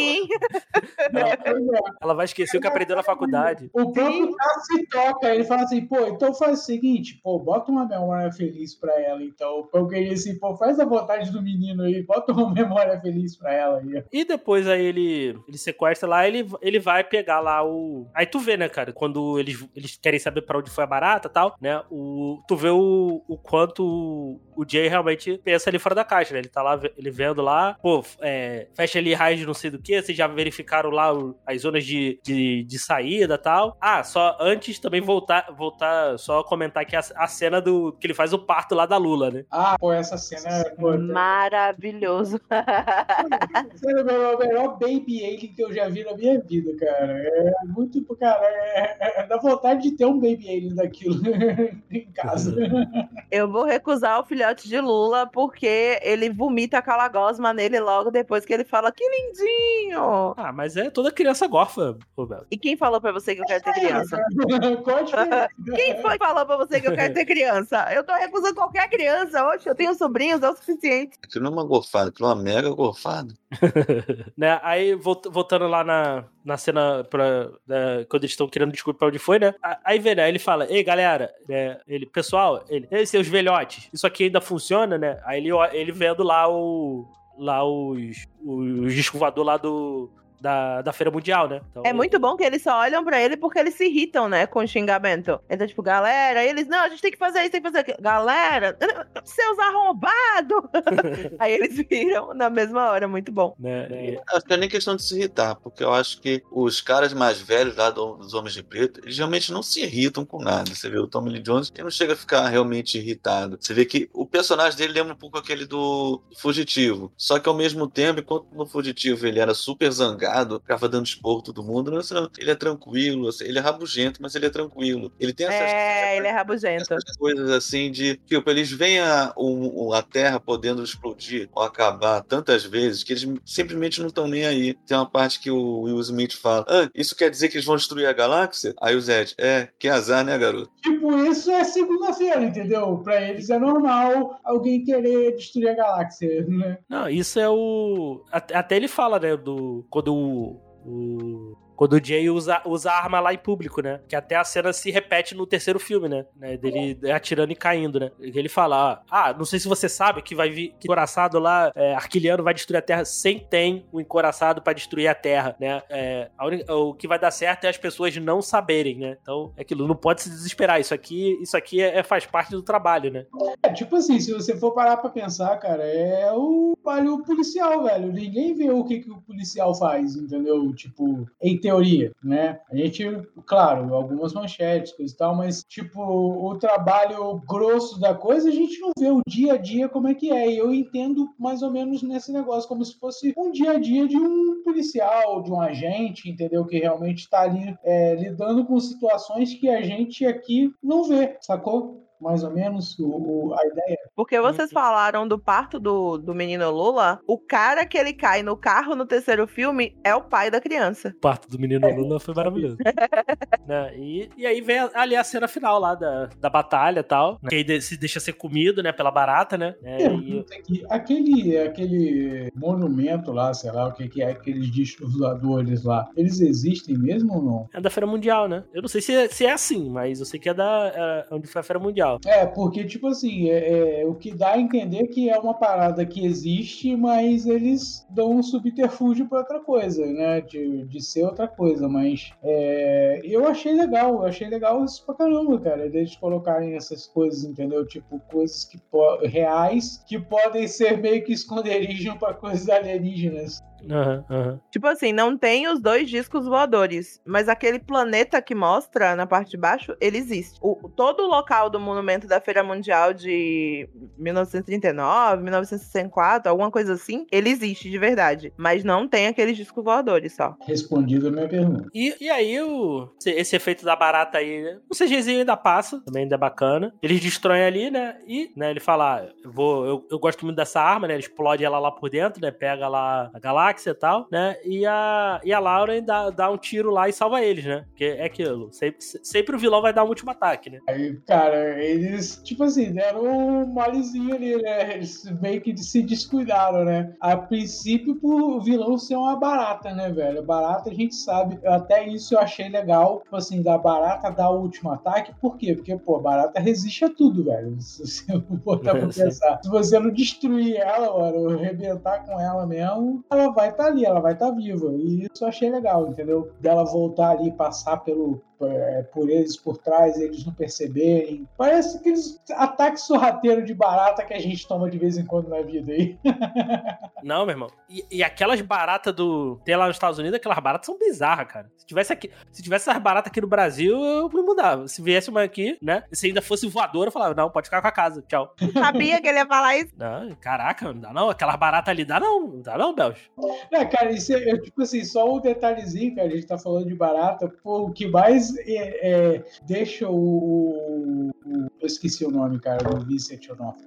O Edgar, o Edgar. Do Edgar. Puto, cara, é justamente matar barata, velho. Ele fica putaço, velho, se você começar a matar inseto, velho. Não, e tu, e tu vê que ele, ele se incomoda mesmo assim. Não é nem da espécie dele, né? Assim, é, de o- é outra espécie, né? Pois é, mas se é um inseto, ele já. Ah, é tudo família, pô. é tudo família. É, é, o cara. É igual, tipo, é, é- é- é o Vin Diesel da- das baratas, entendeu? É Eu tô- família, Toreto convocaria ele pra gangue. Eu, Com certeza, cara. Ele, ele merece, tá? O Edward merece estar na, na gangue do Toreto, velho. Ele, se- ele se importa com a família. Com certeza. né? Aí depois, aí ele fala, né? Ah, eu não tava treinando um parceiro, eu tava treinando um substituto, né? Jay vai, paga a memória dele, né? Aí parece lá, né? Que ele ficou 35 anos em coma e tal. E a, e a Laura vira lá gente com ele, né? E aí acaba o filme, né? Nossa, Tem a piadinha lá do Dennis Rodman, né? Que a gente falou aí. E acaba o filme, né? Mi- Mi- MIB 1 é um filmaço, cara. É um filmaço. Redondinho, uma, uma hora e meia, né? Cara, então, assim, É, cara, é, pô, cara, é filme, assim, cara, que você vê, pô, sem problemas, cara, e até hoje, cara, de boa. É, eu vi terça-feira,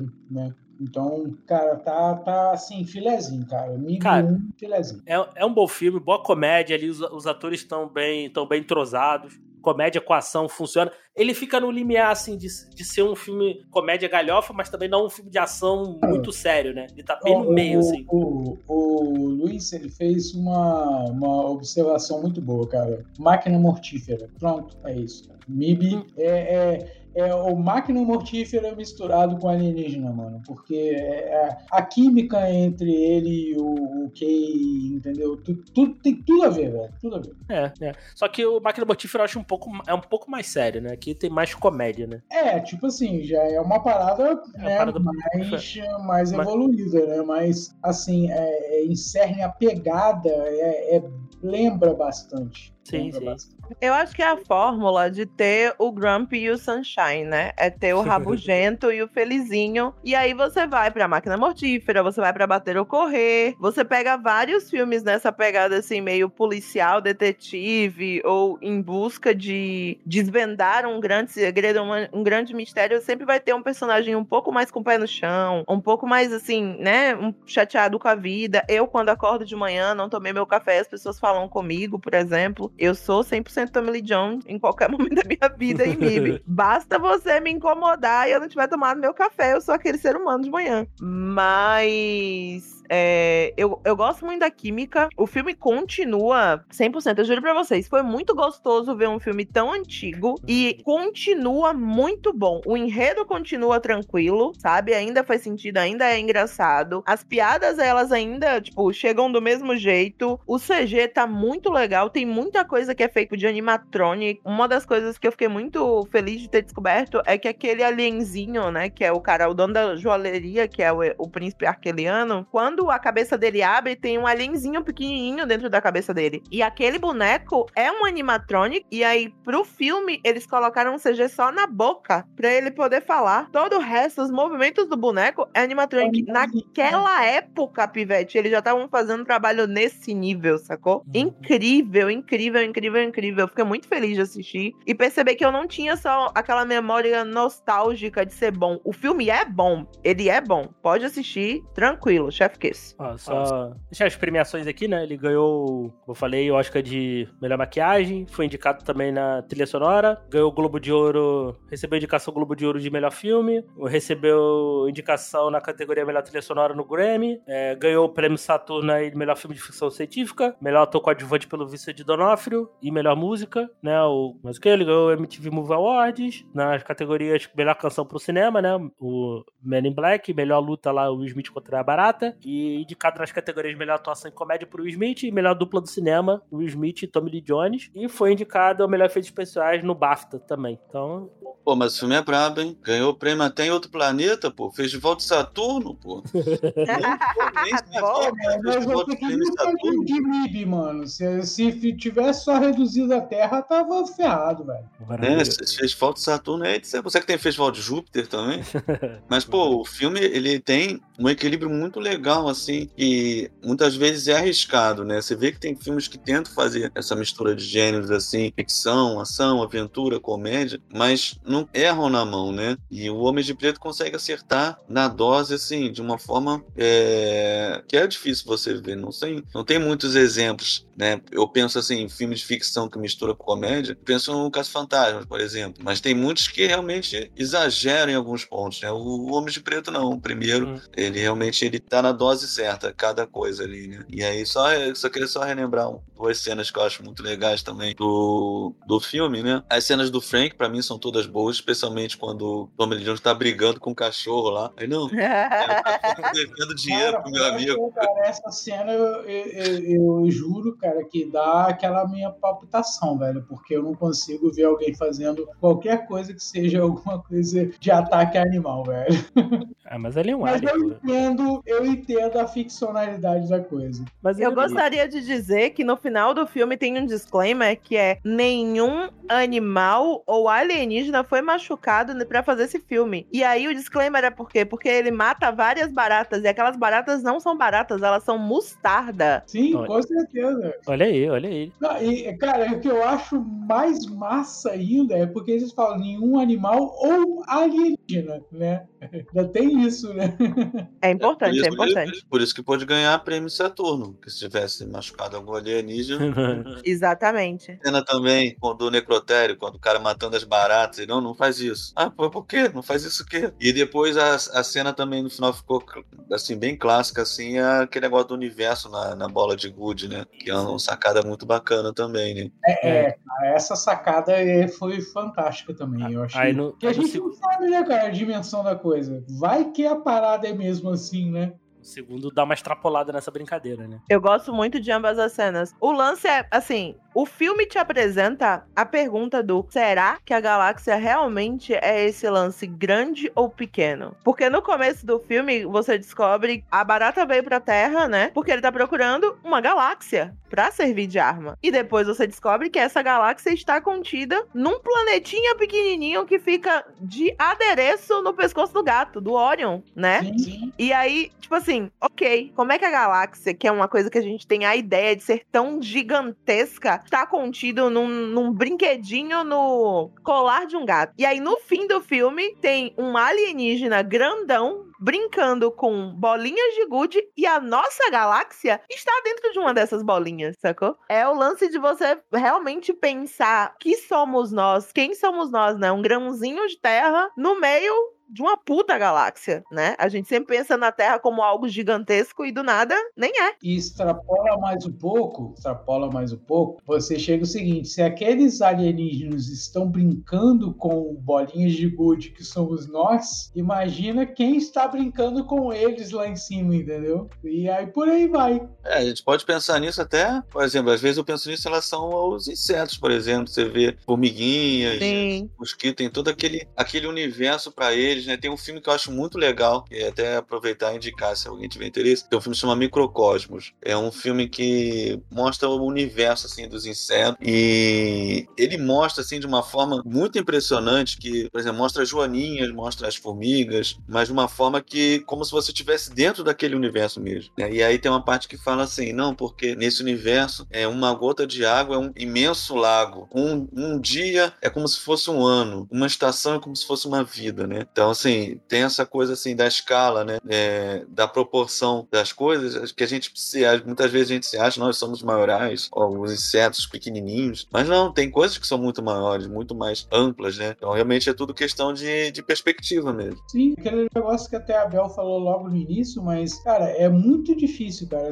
Eu, eu por que, que eu acredito em, em vida alienígena? Pode não ser dessa forma, igual a gente vê aí nos filmes, coisa e tal, mas por que, cara? É muito difícil, cara, eu acreditar que é, nós somos tão maiorais dentro de todo um universo para saber que nós somos os únicos que têm essa condição aqui, entendeu? De, de ter uma vida, de ter consciência, entendeu? O universo é muito vasto. A gente não conhece nem 1% do que a fucking galáxia que a gente vive tem, entendeu? Então, o que, que a gente pode dizer de outros lugares, velho? Então, é, é, cara, dizer que não tem vida em outro sistema ou em outro planeta ou até mesmo em outra galáxia é muito prematuro, sabe? É muita presunção do ser humano, entendeu?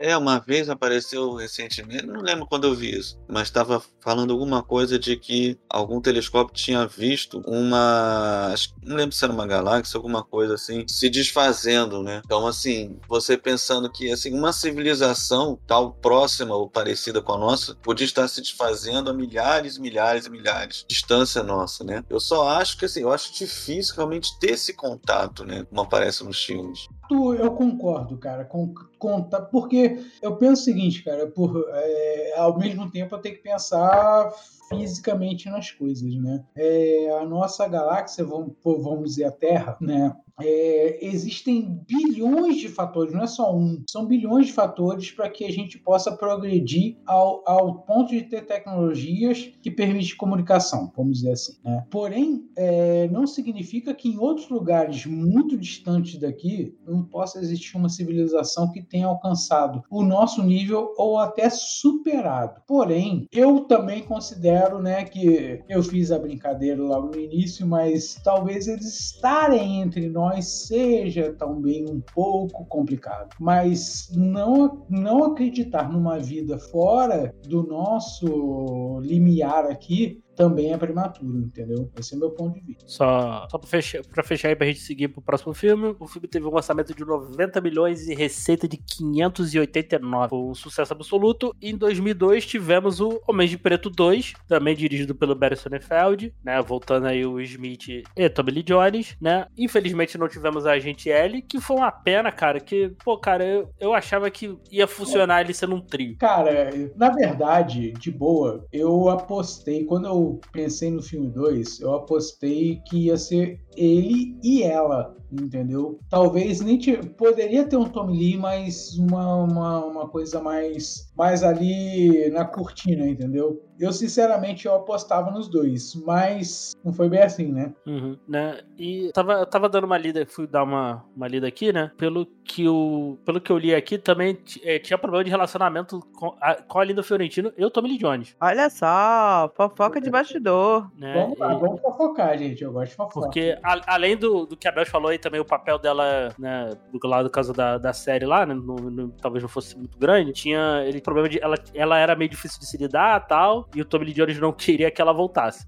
Rolou isso, rolou isso aí. Mas de boa, tipo assim, cara, pela trama que eles colocaram, eu. Não, eu fu- funciona, poderia- funciona. Poderia, poderia, cara, poderia ter a Linda Fiorentino, poderia. De boa, mas funcionou de boa também, do mesmo jeito, cara. Do, do jeito que eles colocaram, eu, eu curti, cara. Eu curti o filme 2 também. Ah, eu, eu acho. Assim, eu, eu tenho algumas coisas que eu gosto do filme, mas eu acho que ele envelheceu mal, assim. Algumas coisas de efeito mesmo, assim. Sim. É, o efeito ficou meio. Cara, pelo que eles fizeram no filme 1, é esse o lance. Eu achei que caiu a produção. Esse é o lance, cara. Quando você pega e faz um negócio, pelo menos o mesmo nível, ok, beleza. Mas eu acho que caiu um pouco. Não sei porquê, mas eu tenho Ah, é, eu, eu acho que é, é- é aquilo também. Aí, pô, é, bota mais efeito especial, né, cara? Então, assim, é, efeito, é, não tem mais aquele. Não tem mais não- tanto efeito prático, tem muito efeito especial, então. Eu amo efeito prático, cara. Eu E assim, que- óbvio, eu acho que o, o efeito especial ele deixa o filme mais datado, né? Assim, eu acho que o efeito prático. Eu acho que o efeito prático deixa o filme. Torna-se os filmes mais. um pouco mais. Óbvio, você, você tem que entender. Óbvio Ah, que é sim. da época, é o máximo que dava pra fazer na época e tal. Mas assim, deixa, deixa datado, assim. Mas é isso, cara. Mas o efeito prático, ele tem essa, essa- entre aspas, eu acho até uma vantagem. Isso, isso. Você vê que é um efeito prático, você fala assim, pô, cara, o cara tava fazendo no máximo que ele podia fazer naquela época. Agora, quando você vê um CGI, aí você fala assim, pô, cara, pelo amor de Deus, né? Isso, Pô, isso. É porque, Tem condição de melhorar, né? é porque é porque é mais barato, né, cara? Então, tem isso, né, cara? Ace- Acelera a produção. Então, aí ele- ele- eles pensam isso também. Então, tem, mas, mas é aquilo. Tu perde de um lado, ganha do outro, né? Ah, uma outra coisa também que também citar aqui, eu gosto muito do gosto muito dos disso em todos, tirando o quarto filme, mas eu gosto muito dos três filmes, é a trilha sonora do Danny Elfman, também muito boa. Ah, cara, pô, Danny Elfman é, cara, inquestionável, né, velho? O cara, pô, tudo que ele põe a mão, velho, vira ouro. Que- É, outra coisa que um problema pra mim, por exemplo, o- no primeiro filme a gente tem o Edgar, que é um excelente vilão. No terceiro filme a gente tem o Boris, que é um bom vilão. A Serlina e o Charlie ali, né, o Johnny Knoxville, pra mim não funciona, cara. Também eu acho, eu acho um ponto baixo do Eu filme. concordar com você. É, é, tipo assim, eu acho que os vilões ali, na verdade, é a Celina, né? Cara, não rola, entendeu? Parece que eles não oferecem. Assim, no final, talvez a gente vê alguma ameaça, mas eles, assim, de imediato a gente não vê nada, entendeu?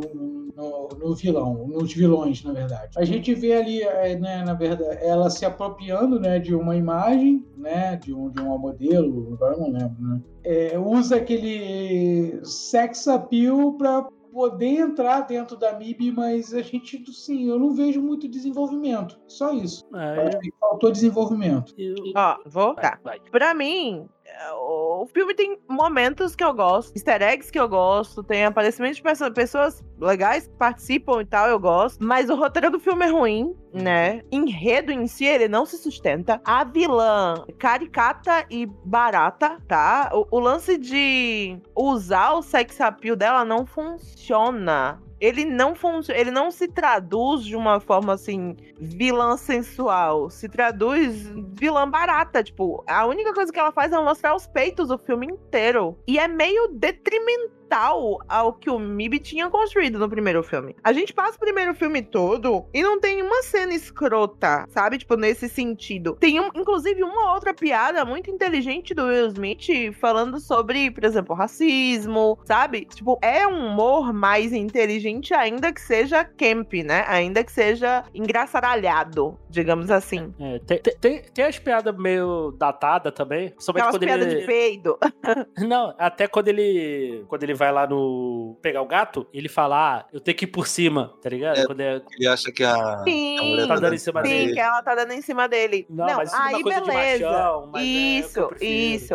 Mas até ali, por exemplo, o próprio filme tá se chamando a atenção. Porque automaticamente a Laurel vai lá e fala: Não, você realmente achou que eu tava querendo dar pra você? Se enxerga, tipo, do nada. Porque homem é sempre assim e tal. O próprio filme tá fazendo a correção. No segundo, e é de novo, o que acontece é que o enredo do segundo era outro, completamente diferente. O segundo filme começava e terminava com o World Trade Center, gente. Uma das torres gêmeas se abria pra dar passagem pros alienígenas. Eles já tinham começado a fazer as coisas. O problema é que o segundo filme é de quando? 2002. Só aí a gente já sabe o problema, né? Não rola usar as torres gêmeas nesse sentido. E aí eles tiveram que cortar muito do filme, por isso parece abrupto, e tiveram que mudar várias coisas. Eu nem sei dizer pra você se era pra ser aquela vilã, se era pra ser esse lance com a Laurel, a Laurana e tal. N- Não, não sei, sabe? Se era aí exeti- efetivamente isso que eles queriam. Eu, se eu não me engano, eu tenho uma entrevista do Barry Sonnenfeld falando que não era. Ele queria um vilão melhor pro filme. Mas que com o tempo e o que tinha que fazer foi a ideia que acabou passando, tá ligado? E por isso, em contraste com o primeiro filme, o segundo flopa. E ele flopa muito. Flopa merecidamente, gente. Tipo, tem, inclusive, momentos que eles tentam utilizar, meio que quebrar a quarta parede, fazer uma piada ali pra, pra gente já ficar sabendo, por exemplo, que a qualidade do filme é ruim.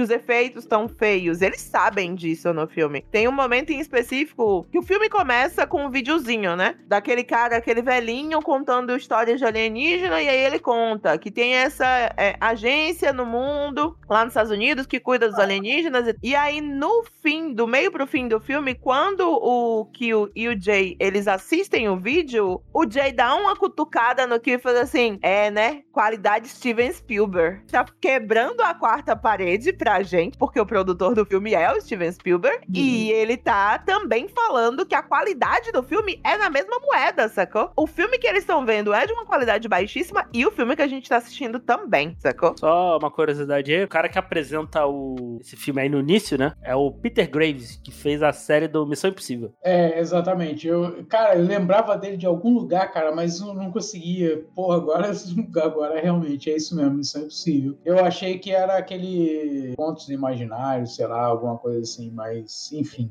É, agora realmente é ele mesmo. Agora bateu aqui. Né, que é- aí se passa cinco anos do primeiro, né? O Jay já, já estabelecido como agente e tal, né? Apa- é, eles falam sobre essa luz de Zarta e tal, né? A Serlina tá atrás dessa luz, né? E que tá perdida e tal, né? E tipo, exemplo, algumas coisinhas assim eu gosto, por exemplo, a cena do Jeff ali eu acho legal. Eu acho uma cena bem feita, por exemplo. Ele, zo- ele dando a zoada ali, né? Ele É. pula pela janela lá, ele, ele fala, ó, eu sou agente de trem, não sei o quê. Vai todo mundo pro vagão da frente que tá com problema. Aí ninguém, ninguém se mexe e tal. Porque o, o, o MIB brinca muito com isso, né? Até não falei isso no, no início. Né? Que é coisa, aquela coisa do nova iorquino, né, cara? Que não se pressiona com nada, né? Não, não presta atenção em nada, as coisas acontecem, né? Que até, por exemplo, no casos de, de ter cadáver dentro do, do metrô e ficar dias dentro do metrô e ninguém nem, nem perceber, né? O Nova York não, não perceber, nessas coisas assim. Então faria sentido ter alienígenas ali que eles nem iam fazer. Lendas urbanas, né, velho? O Nova Yorkino é o carioca.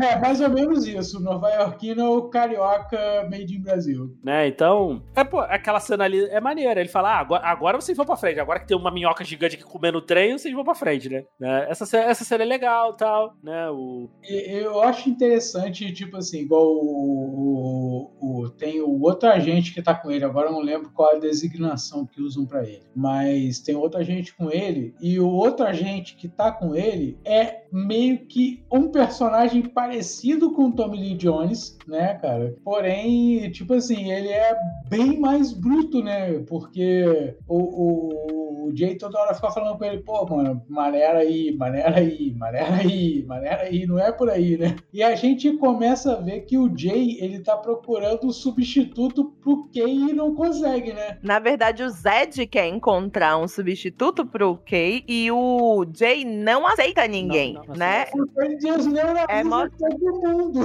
É mostrado, assim, que esses cinco anos que se passaram, ele se tornou ok. Ele é o agente temido por todo mundo. Ele é o cara que bota ordem na casa. Que ele fala e os, os moleques tremem na base. É, o agente, que você não lembra o nome, é o agente T, né? Sim. E ele é T porque o ator é o cara que faz The Tick, o carrapato lá. Que o Barry Sonnenfeld é também diretor. É, eles trabalharam juntos na série, e aí depois o cara foi lá e fez essa ponta em MIB. Ele é o cara que, quando é desneuralizado, o Jay vira e fala: Não, você vai sair daqui, você vai casar, ter vários filhos, não sei o quê. Aí quando ele levanta na mesa, ele vira pra garçonete e fala: Olha, meu amigo ali, ele é muito, muito tímido, mas ele acha você uma mó gatinha, tipo, chega nele. No terceiro filme, tem um momento em específico de uma, né, uma coisa que acontece, que ele bate na porta de alguém e é a garçonete que abre essa porta. E ele está com três crianças em casa, tudo revirado de ponta pra cima. O que significa que eles seguiram o conselho dele. Cara, essa, essa referência é maravilhosa, cara. Agora me deu até vontade de ser um agente da MIB. Não, aí, aí- aí o, o Jay fica nessa, né? Ele não quer ter parceiro e tal. Ele fala, "Ó, você precisa de um parceiro e tal. E coloca o Frank como parceiro dele. Who let the dogs out? Who, who, who, who, who let the É a melhor parte, velho. É, é, Cara, referência não falta, velho. Isso aí, cara. É só musiquinha, velho. É, essas, essas coisinhas assim, eu acho legal, por exemplo. Ele, pô, o que, o que que é o Frank cantando aí o Survive? Maravilhoso. Cara, o Frank, cara, ele é o. Cara, ele se destaca nesse filme, cara. Um dos É. melhores personagens desse filme é o Frank, velho. É, isso eu gostei, por exemplo, terem dado mais destaque pras minhocas também, também foi legal. Até por, acho que também por causa do desenho, né? Porque no desenho o, Fra- o Frank tem um pouco mais de destaque, as minhocas também, então acabaram dando mais destaque pros, pros filmes. Né? Isso. Fiz- fez muito sucesso. O primeiro filme já fez muito sucesso. E aí deram bastante destaque na série animada. E porque uma coisa reverberou na outra, no segundo filme eles trouxeram com muito mais força ambos os alienígenas. Eu acho que assim, dos aliens que aparecem em MIB, os que ficam muito na nossa cabeça, tirando os vilões, obviamente, são o Frank, os vermes, o Gibbs, porque ele aparece mais de uma vez, e o Green. O Griffith? Green? Socorro. O do terceiro filme. É, é, É Griffith? Grimming? Griff- Griff- Griffin. é o- é o- Griffin. O Griffin não é é nem o- Griffith nem Grimming, é Griffin. Prever o futuro. Isso. É o. Eles ficam muito na nossa cabeça, assim, né? Por razões diferentes, diga-se de passagem. O Frank, porque ele é a alegria da nação, um dos personagens mais cômicos do universo. Ah, as, os vermes, porque eles são muito. São personagens muito divertidos e engraçados, mas de um jeito um pouco mais safado e sacana, talvez, né? Nesse segundo filme, inclusive, aquela cena do Twister, ela falando pra eles que é ótimo jogar Twister com eles porque eles não têm espinha. O Gibbs, porque, além do Mon, que tá muito bom, né? As, as reações de- da cabeça dele desaparecendo e reaparecendo. Aquele CG tá muito legal. Aquele CG tá muito legal. Ele continua muito legal. Não no segundo filme, perde um pouco da graça, mas no primeiro, a primeira vez que a cabeça dele estoura e volta, Pivete é muito legal. É muito uma lembrança de Beetlejuice. Não sei se vocês lembram da cabecinha diminuindo. É a cabeça encolhida do- dos povos indígenas. Aham. Pegava a cabeça das pessoas encolhiam. Mas assim, eu, eu, eu, eu não acho o filme ruim, o 2, mas ele é bem fraco assim, em relação ao primeiro mesmo. Uhum. E especialmente tudo, praticamente tudo que vocês falaram aí. Questão do roteiro, o roteiro é bem fraco, tem uns efeitos muito bizarros. Ah, aquela cena final que a Laura vai numa nave fora. Lá no- Nossa! Ali parece uma cena de um filme do Roger Corman. tipo, muito, muito, muito mal feita, muito feio, sabe? Mas tem momentos que são interessantes. é, Normalmente sempre envolvendo o Will Smith e o Tommy Lee Jones.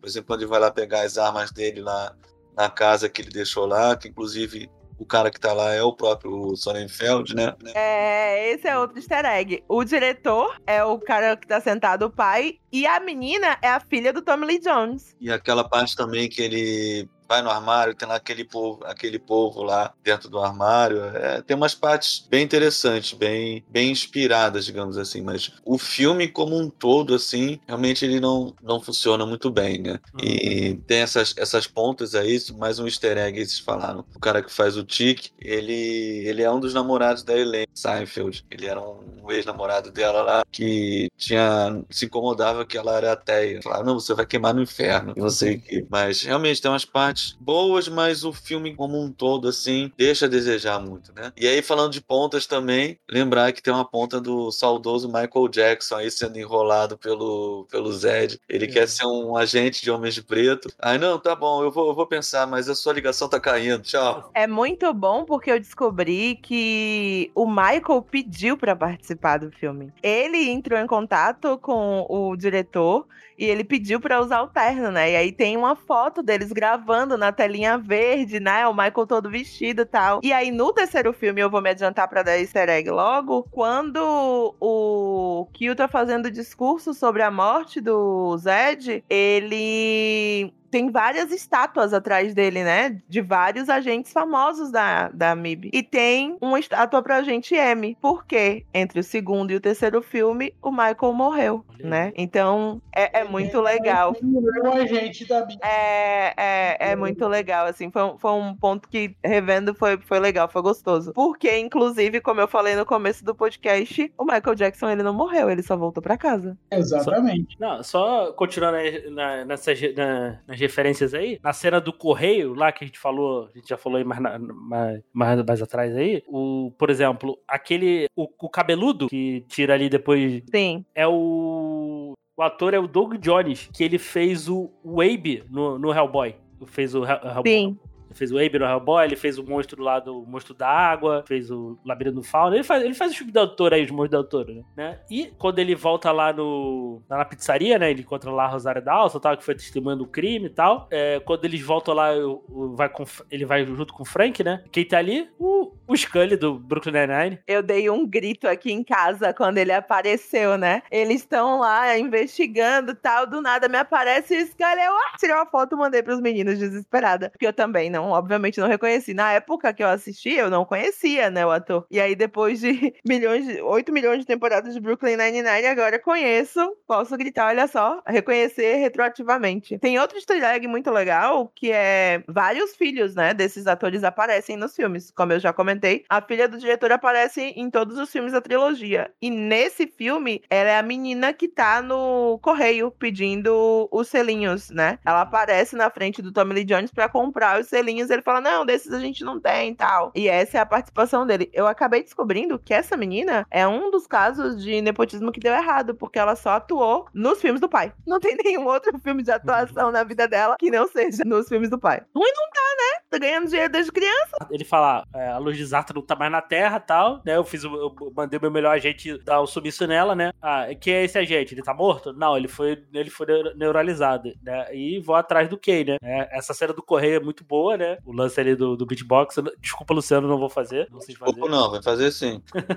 Ficou devendo. Eu falei que eu ia cantar Who Let the Dogs Out. Eu já cantei. Ficou devendo. Quero o beatbox. Você fazer, pô. Né, e, né, e aí vão- vão pra desneuralizar, desneuralizar ele, né? Eu acho que esse filme aqui ele perde um pouquinho a mão, sabe? Eu acho que ele, ele vai mais pra galhofa, né? né? Eu acho que. Acho que. né, além do seu roteiro, tal, fraco, tal, os vilões não funcionam. Acho que também ele vai pra galhofa demais, assim, me... Eu, eu gosto de algumas piadas, mas ah, algumas coisas assim me incomodam. Por exemplo, né, ele vai desneuralizar, ele vai desneuralizar ele lá, né? A, a Serena invade lá o... Invade a, a sede do MIB, né? Aí entra em lockdown, né? Vai sofrer descarga, né? Aí ele, ele sofre descarga, vem água azul, parece um vaso sanitário de cima. Ah, cara, que, que troço besta, tá ligado? É como se você estivesse dando uma descarga pra Um eliminar vaso. tudo que... Aí o Jay fala, pô, pô, quando você era do. Quando você era do MIB, você todo, todo sábado você chegava pra mim e falava, me dá, dá a descarga, dá a descarga. E eu falava, não. Sendo que ela, claramente era ele que enchia o saco do. Enchia o saco do Kay pra fazer isso. E o Kay, ele vai lembrando das coisas por ele mesmo, né, cara? Porque o desneuralizador não funciona com ele, né? Ah, aquele negócio lá do, do Gibbs lá, que é aquilo. parece aquele. Parece, parece um submarino feito aí por bilionário aí, pô. Pois é, exatamente. Boa. Né, o... Não, e eu gosto que ele, ele dá as zoadas também no, no, no, no Kay, né? Ele fala, ah, essa aqui é a sua arma favorita, né? Ele dá o grilo pra ele e tal. É, na verdade, esse filme ele, tenta, ele traz a inversão de valor, né? Porque é o, é o, o Jay treinando o Kay. Vamos dizer assim, né, basicamente. E, e, tu, e tudo que ele, que ele fez, assim, o, o, o Kay faz também, né, cara? Que ele, ele, ele é aquela.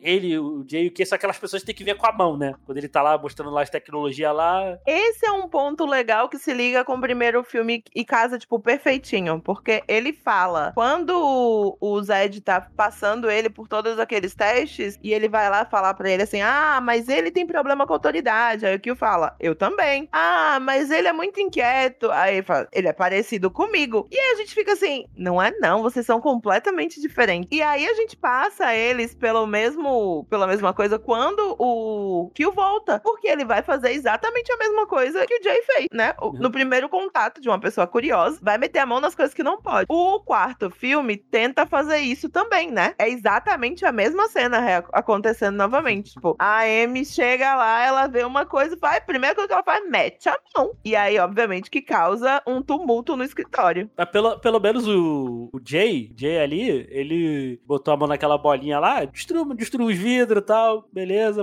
deu, machucou alguns colegas de trabalho. O que não? O que acabou com uma civilização. A gente não pode ter tudo, Diego. é, né, mas mas é, é, é, divertido. Essa parte assim, essa partezinha aí é, é divertida, assim. Né? Dá uma exagerada, mas dá, dá uma risadinha. Né? E, e ele vai indo lá fazer as memórias, né? Ele vai indo atrás das memórias, né? As pistas lá, né? Ele, ele, ele não apagou a memória da, da Rosário Dawson, né? Da, da Laura, né? Porque se apaixonou, obviamente. Não tinha como, né? Quem não Primeiro, eu, eu acho que correto, nunca errou em lugar nenhum, né? Uma mulher daquela. Mas assim, de novo aí, a Tali do, dos artistas da Marvel aparecendo em MIB. Quando ela aparece, eu falei, olha, olha. E aí vai, vai continuando, né? Filme a filme. Olha, também tem você, também tem você é, e eu só descobri depois, né, que Disney já tinha os direitos, né? Então é tudo a mesma casa. Todos os filmes, então, o multiverso, se vier, eu vou assistir, eu vou assistir feliz, vou achar maravilhoso. Quando ela aparece e o cara lá, o, o alienígena que tá com ela há anos, morre, é uma cena meio doida. Porque, tipo, é muito, é muito merda a parte dos vilões do filme, né? O, o Scrag, ele não se sustenta, aquele cara com aquele pescoço saindo das costas, ficou feio. Eu descobri assistindo das coisas, né? Que eles iam fazer uma marionete para utilizar, mas aí eles desistiram. E que o pescoço dele fica coberto para não ficar parecendo um pin. Eu achei, eu achei uma decisão sábia. Não, foi. É, eu ele tá sempre de mochila. É, eu achei uma decisão interessante, assim, da parte deles. Realmente ia ficar feio. E aí, quando ele vai levar a, a Laura, né, pra, comer a torta e ele tem que fazer o, o, lance do desneuralizador, ele leva no mesmo diner que ele leva o, o T e o mesmo diner que o Kill levava ele. Que é um diner que tem um disco voador em cima, né? O dono provavelmente é alienígena. Com certeza. Só aproveitar o gancho da Bel, queria só abrir um, um parênteses dizer que é incrível que eles sempre botam umas atrizes muito gatas para fazer o Homens de Preto. Eu lembro que na época do primeiro, eu tinha um maior crush ali no Fiorentino. Nossa, eu adorava a voz dela. A voz dela é sensacional. Onde tá essa mulher, gente? Ela é maravilhosa, lindíssima. Eu tava assistindo o filme pensando nisso. Mas, gente, nunca mais essa deusa rainha maravilhosa. Cadê? Isso é uma coisa dos efeitos. Tem uma parte que eu acho super bacana do filme também, que é quando eles veem aquele filme que conta a história da luz de Zarta, que parece um filme todo tosco, tipo aqueles filmes do Troy McClure nos Simpsons. E aí aparece lá é, dramatização, é, não são alienígenas de verdade. Essa parte é um mal barato também. Sim, sim. Aí vai rolando as investigações ali, né? Ele tentando recuperar as memórias. Aí tá, vai lá no Dibs e tal, né? Aquela aquela máquina maluca lá tal, ele, ele volta. Aí, cara, é, é, é, é tosca essa cena de luta que ela dá a volta, né? Que ele, ele fala, ah, é, uns alienígenas ali feio ali, ele, né, ele, ele volta ali pro. O Jay volta para ajudar ele e tal. Ele recuperou a memória. Ah, ele tem olho, olho na testa, não sei o que. Ah, o cara tem o, sa o saco no queixo. Pô, aquele, a cena do chute quando ele dá o um chute, cara, é muito tosco, cara. Mas, mas, é, mas ajudar a volta fica bom, cara. É, é, muito baixo orçamento, tá ligado? É que, tipo assim, é o Jay falando com ele, ó, não, é isso, é aquilo, né? É mais é essa pegada, né? Tipo... Mas, é, mas é ridículo a cena do o chute, o chute que ele dá, né? Esse... É, cara, é totalmente Sim. Aquilo é pastelão é pastelão demais. Esse e o quando a Serlina toma lá o, a, a sede do Homem de Preto, né? Ela tá lá questionando o Zed, né? Ele fala, ah, liga pra ele e tal. Aí ele fala, tudo bem, eu vou, te, aí eu vou ligar pra ele, né? Aquele, celu, aquele celular grita anos 2000, né, cara? Sensacional. Mas o Né, ele fala, aí ele, ele liga lá pro Michael, né? Ah, eu, é você, eu quero ser o agente M, Ma- eu quero ser o agente M, Zed. É, aí, o chute que ele também ele dá na, na, na, na Celina é muito, é muito ridículo, cara. É ele no ar, parado, só as perninhas balançando. É aquela cena pastelão de action, entendeu? Pastel, pastelão muito, é muito Parece ruim. aqueles filmes de comédia que os filmes, tipo Todo Mundo em Pânico. Sim, sim. Não, o... A gente falou aí também da. Aí ele vai, vai atrás dela tal. Ele, eles, aí eles descobrem lá que ela. Essa negócio da luz de Zarta, né? Ele vai lá na, na locadora, né? Aí me vem, né? Tem o. Esse, esse Newton, né? Que trabalhava no necrotério. Aí eu fiquei, eu fiquei pra mim, esse cara não foi neuralizado, né? Na primeira vez, né? Quando ele ficou preso lá no. Foi porque ele não lembra deles. Então, mas Ele, o- ele identifica que é um lance de alienígena por causa do que eles vão lá buscar. E ele é obcecado com alienígena. Mas ele não lembra deles. E ele vê eles no, no coisa. Tanto é que, tipo, o Kill se toca que o Baratão tá lá porque cai o Icor, né? Do Baratão cai nele. Quando o Newton tá pendurado. E o Newton tá com o olho aberto olhando pra ele. Então ele Ah. viu ele. Ah, ele viu, ele viu. Ele viu não ele, tava sacou? com olhar- ele não tinha visto. Não, ele tá com os olhão aberto, bem grande, inclusive. Eu fiquei isso na cabeça. que Ele, ah, ele não foi neuralizado pela primeira vez, né? Lá, E lá. esse é um desfecho muito doido, porque, tipo assim, quando toda vez que, de novo, toda vez que o Jay neuraliza alguém, ele tenta incluir uma coisa legal, positiva ali na pessoa, né? E aí ele vira pra eles e faz: olha, ela quer ir pro Camboja, vai com ela pro Camboja. Quando você voltar, para de viver com a sua mãe, casa com a tua gata, sabe? Não sei o quê. E aí, beleza, você acha que isso vai terminar? De boas, eles vão pro Camboja, vai ser feliz. Ele vira pra ela e faz: vamos pro Camboja? Ela fala: vamos. Ele levanta, pega uma pá e faz: mãe! Caralho, miserável, tu vai matar sua mãe, desgraçado, vai ficar com a casa? É, é o que vai acontecer. E, e por muito tempo, eu achava que essa menina era a Natalie Portman. Mas por quê? Eu achava parecia, eu achava que era a Natalie Portman. Eu falei, pô, qual é essa menina gata com esse calvo aí, maluco? Eu falei, pô, é muito justo. Mas tudo bem. Mas ela é bitolada, né? Vamos lá. É, é, sim, sim. É meio, meio assim, achei. Ah, e o legal é o recado que o Smith deixa pra ele né, no- ele vai embora. Ó, você vai pegar, você vai pro Camboja com essa menina, não sei o que, você... Ela, a Celina solta os caras lá, né? Os vilões, né? Que também que vão atrás dele lá no início e tal. E tem esse jarra aí que tinha um. Tinha um caso que tinha um, passado aí com, com o Jay, né? Que tinha prendido ele porque vendeu ozônio e tal. Aí, eh, aí descobre que ela que a Luz de Zarta é, a- é a, é a Rosário Dawson e tal. Essa cena, essa cena da, da perseguição ali, cara, ganhou um ponto comigo, porque ve- ver esse filme hoje, né, em 2023, dado o caso dos homens lá do, do- da galera, dos, dos idiotas lá que foram pro. fizeram um, um submarino lá com, com, com três latas de cerveja e um controle de videogame.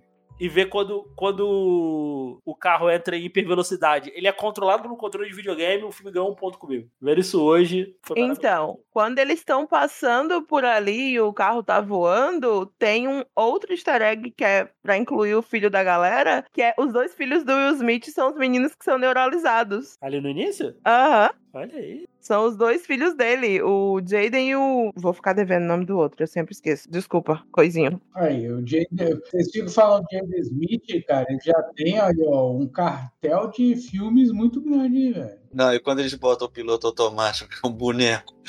do- Maravilhosa. Essa é uma cena muito boa Ele do filme. praticamente uma referência lá, o apertem o cinto, o piloto sumiu, que o piloto automático era um boneco todo feio, ó. Ah, tem outro easter egg que eu esqueci de comentar. O botão vermelho do, do carro é uma cena 007, né? Só que o botão vermelho de 007 era tipo um botão de ejeção, não de melhoria, né? De transformar o carro num foguete. Era mais tipo de ejetar a pessoa do banco. E aí é exatamente o não toque no botão vermelho, né? O agente quer, eu acho que é a gente quer, que fala com o 007 e entrega as, os pertences dele, que fala pra ele não tocar no botão vermelho. Isso. E que no 4 eles ficam discutindo lá. É, Hum. Qual que é o botão do hiperdrive? Acho que é o vermelho. Só, só deixar aí a informação. Completa, o nome do filho do. O outro filho do Smith é o Trey Smith. Obrigada. é, Do primeiro casamento dele. E é isso, né, cara? Aí a, aquela, a, a cena ali do, da minhoca ali toda. Cara, é muito, é muito CG ruim, né? E é outra referência a Duna, inclusive. É o monstro de areia de Duna, se você reparar. Ah, é o Jeff, né? Aham. Ah, sim, sim. Olha aí, não tinha, não tinha pensado nisso. Né? E- a, aí a, Ros- a Rosário Dawson, né, é, é a luz de Zarta, né? Ela volta lá, volta lá pra terra dela, porque também não voltar, o planeta explode, né? Se não voltasse até meia-noite, né? né? O... Outra. Uma cena. ah, Ah, voltar pra cena da fita aí, só rapidinho. Cara, eu. A cena ali do, do Kay se emocionando ali, chorando, é, ma- eu achei maneira, cara. Achei uma atuação aí do, do Tommy Lee Jones aí. Eu gostei, cara. Gostei dessa cena. Deu, deu uma leve emocionada aí. É bom porque essa cena amarra com o que ele fala no final, né? Tipo, ele Uhum. vê as. Ele tá vendo o vídeo, aí ele começa a apontar as diferenças. Ele fala: estava chovendo. Estava chovendo porque ela estava triste. E aí, no final, quando ele conta pra Laura que ela é a luz de Zarta, ele fala: Você é uma Zartaniana. Toda vez que você fica triste, chove. Aí você se lembra que no começo do filme, quando a alienígena morre, ela chora e começa a chover. Aí ela tá indo embora, começa a chover. Aquela cena é bizarríssima. Bizarríssima. Eu descobri, inclusive, que eles fizeram um outro final, né? Tem esse final do ela vai embora, tal, o o Smith fica, segue em frente, tá tranquilo. E aí eles fizeram um outro final que ele, tipo, entrava numa nave e ia viajar pra encontrar com ela. Desistia de ser MIB e ia viver o amor dele. E aí, na verdade, ele acabava indo parar dentro do armário lá com os bichinhos que vivem no armário. Pô, maneiro, hein? Gostei. Eu achei massa, não, não, não conhecia também essa cena que não foi pro ar. Você quer ser igual o final do, do Splash. Ela, é- ele vai junto com a sereia e morre. É, pode ser. Mas Mas ele não morreu, ele virou um serei. ele morreu, cara. Eu serei. Tritão, mas eu também acho que ele morreu. Mas. Mas é, é, é aquilo, né? Assim, é, é o pior da, trilo, da, da, da trilogia. Eu. É, trilo, é, vamos botar aí. trilo- da trilogia, né? Porque o quarto é um. É, é, o quarto é franquia, sacou? uma tipo outra- assim, é uma- a trilogia é fechada. Trilogia né, fechada. É, tem, tem seus problemas, assim. Tem, tem algumas coisinhas legais, assim, mas no, no, no geral é um filme bem proble- problemático, né? É, teve aí o orçamento de 140 milhões e a receita de 441, né? Teve, teve, seu, teve seu lucro, né? Sempre fi- ficou aí um, um bom tempo aí de, de ter continuação e tal, não sei o quê. E só em 2012 tivemos o terceiro filme, né? Sim. Isso. É, é o melhor. não é o melhor da franquia, não. Mas ele é melhor que o segundo, né? Acho que todo mundo concorda, né? O primeiro e o terceiro são ótimos. O segundo, a gente olha e fala, é aquele problema de segundo filme, né? Segundo filme, segundo livro, sempre tem uma pressão pra ser tão bom quanto o primeiro e sempre acaba tendo aquela derrapada, né? Mas o terceiro, eles fizeram ali a curva muito bem e os efeitos especiais voltam a ser muito bons. O roteiro é muito interessante. A carga emocional inesperada é muito massa. É, tem um, um elemento muito gostoso que é a esperança. A esperança tá muito presente nesse filme. Eu acho que é meio que um resgate, talvez, digamos assim. Porque o primeiro meio que acaba semi-triste, porque o Kill e o Jay estão se separando, mas o Kill tá finalmente voltando pro amor da vida dele, né? Então, de certa forma, ele tá feliz e tem esperança. E o Jay conseguiu um emprego legal, uma coisa legal pra vida dele. E esse terceiro, ele meio que consegue trazer esse lance de trazer a esperança, salvar o dia de novo, né? É, porque justamente o plot desse terceiro é baseado na viagem do tempo, né? Então a gente vê o Jay, o Jay não, o Kay, o K ainda em ação, né? Mas sendo impossibilitado porque, em teoria, no passado ele não existiu, né? É Tu, tu vê os filmes em sequência, assim, é, é, cara, tu, tu vê como o, o Tommy Lee Jones envelheceu, né? irmão? Ah, com certeza, mano. Muito, muito, mas muito mesmo. A melhor parte é o Josh Brolin falando que ele tem 29 anos. Quando ele filmou, ele tinha 40. Então, assim, não tinha como, né, cara? Não dava. Até, até, até o Jay dá uma zoada, né? Ah, 29. Você tá acabado. Inclusive, nesse filme a gente vê que o Josh Brolin pode ser o dublê do Tommy Lee Jones pela vida inteira, né? Não, é- é- essa, essa mudança aí, cara, fazer esse filme mostrar o, o, K, o K jovem, assim, cara, e, e o escolher o Josh Brolin foi perfeito, cara. Foi super ousado, entendeu? Da parte deles, entendeu? Fazer isso. Colocar um outro ator para interpretar uma pessoa mais jovem, sendo que é, é, esse mesmo ator ia estar no mesmo filme. A gente já tinha visto isso, mas muito raramente acontecer com, com, com- no, no cinema, né? Tipo, e você pegar um cara que, que, que consegue manter a mesma linha linha, o, o, o, assim, vamos dizer assim, a mesma interpretação de um outro ator, né, cara? Pegar, pegar tão bem e, e levar um filme inteiro, porque o Josh Brolin nesse filme ele leva o filme inteiro basicamente. O Tommy Lee ele aparece no início e aparece no fim. Eu acho que funciona por eles não estão pedindo para eles serem o mesmo personagem. E eu acho que essa é a grande sacada. O filme inteiro, o Jay passa virando pro Hugh e perguntando: o que foi que aconteceu com você? O que foi que aconteceu com você para você mudar? Porque o Kill que a gente é apresentado quando é jovem, ele não é tão amargo, ele não é tão rabugento, ele nega algumas perguntas, mas ele ainda brinca, ele ainda dá risada, ele tem um jeito mais natural e aberto pro mundo. Então, ainda que o Josh estivesse interpretando o mesmo personagem, era o mesmo personagem em uma versão diferente. Então, funciona ele ser diferente no futuro e ele ser, né, completamente diferente no passado, porque ele vai passar por uma transformação que explica a mudança. Então, tudo bem ele ser a interpretação do Josh ser um pouco mais aberta, digamos assim. E eu acho que aí funciona bem. A caracterização, obviamente, também ajuda muito. Vai, Lu. É, mas ele emula muito bem o personagem do Tommy Lee Jones em alguns aspectos relacionados a, por exemplo, ao modo de agir, modo de falar. Mas realmente tem essa coisa de ele tem uma personalidade que mudou em algum ponto. Parece até um pouco, por exemplo, o pai do, do Michael J. Fox em De Volta o Futuro. Ele tinha uma personalidade e depois ele passou a ter outra personalidade, uma outra linha do tempo, né? Então, assim, realmente é a mesma pessoa, porém personalidades diferentes por algum evento que realmente que mudou isso, né? E assim, quando eu vi o filme, eu acredito, tipo, para mim ficou muito crível aquilo ali, que aquele ali era o Tommy Lee Jones novo. Sim, sim. Eu eu concordo também. Até Se... porque te passa a credibilidade, por exemplo, do, do personagem do, do Josh Brolin, no caso, né? Que não é o Tommy Lee. É novato, né, cara? Você tá ali começando, ou começando não, mas no meio da carreira. Ou seja, ele também ainda está aprendendo ainda, né? É, tanto, tanto que, assim, eu não, eu não conheço o Tommy Lee Jones jovem. Todos os filmes que eu já, que eu já vi do Tommy Lee Jones, ele era velho. Se tiver algum filme dele jovem, cara, é, é, o, é o Josh Brolin. É isso, é isso pra mim. É, ficou, ficou realmente muito bom, cara. Eu gostei muito, muito mesmo. Não é que, é o... que o só dar uma sinopse rápida aí do terceiro filme. O Boris lá, esse esse Brogodita lá que, que foge lá da prisão lá da lua, né? Tem uma rixa com, com o Kay e tal, né? Ele é o último da raça dele e ele conhece lá um, o Obadiah Price lá no, na prisão. Ele, ele quer voltar no tempo pra matar o, o Kay e impedir que ele perca o braço, né? É, e, e também fazer, porque o Kay colocou lá a rede Arquinet lá que impediu a invasão dos Blogoditas e eles foram, eles foram eliminados, né? Da, da, da galáxia só, só sobrou um, né? Que são, um são uma, uma raça de parasita que vai de planeta em planeta destruindo tudo, né? Aí já, já tinham destruído alguns planetas e tal. E tinha uma galera aqui tentando a, ajudar aqui os terráqueos de impedir que eles fossem os pró que fôssemos os próximos, né? Então vol volta ali na. Aí acontece ali essa viagem no tempo tal. Ele volta ali pra 69, né? E quando acontece essa viagem no tempo, né? Do, do nada, o, o Jay começa a ter, ter desejo por tomar chocolatado, né? Pois é, que é uma coisa que, que tipo assim, fica meio assim, por que, que é chocolatado, né? Porque sim, mas, é, mas, é, mas é legal, é legal, né? E ela, é, ela fala é, ela, que ele conhece o Kay, né? Ele fala, ah, o Kay não. É, o Kay foi. O Kay já tinha morrido tal. Como é que você conhece o Kay, né? Aí a, a O lá, interpretada pela Emma, Emma Thompson, né? Não, é uma, é uma Watson Hermione, né? Também tem Harry Potter, mas é outro personagem, Emma Thompson. É, é, é que a.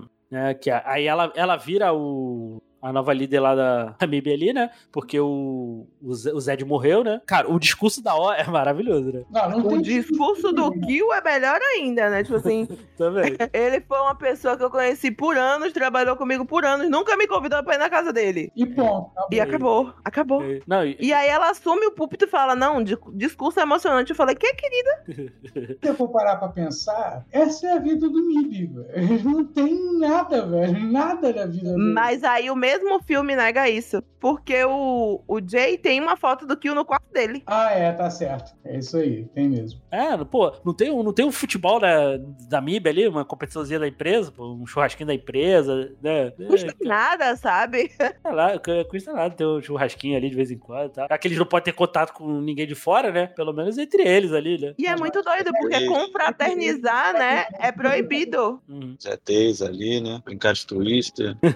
né, mas, né, aí o... Ela fala, né, que, ah, o você tem lembrança do que é porque você tava no, nesse evento lá, do da tempo lá, aí você tem que procurar o, o filho do Obadiah Price pra poder saltar no tempo, né? Ele tava meio que desincronizado, né, ali na, Uhum. No negócio, né? É, que é tanto que o, que o cara fala, ah, se você, se você tem lembrança dele. É, eu Você- ia é falar, porque não você- é ela que fala, é o filho do é Obadiah o filho- que é o fala filho pra ele.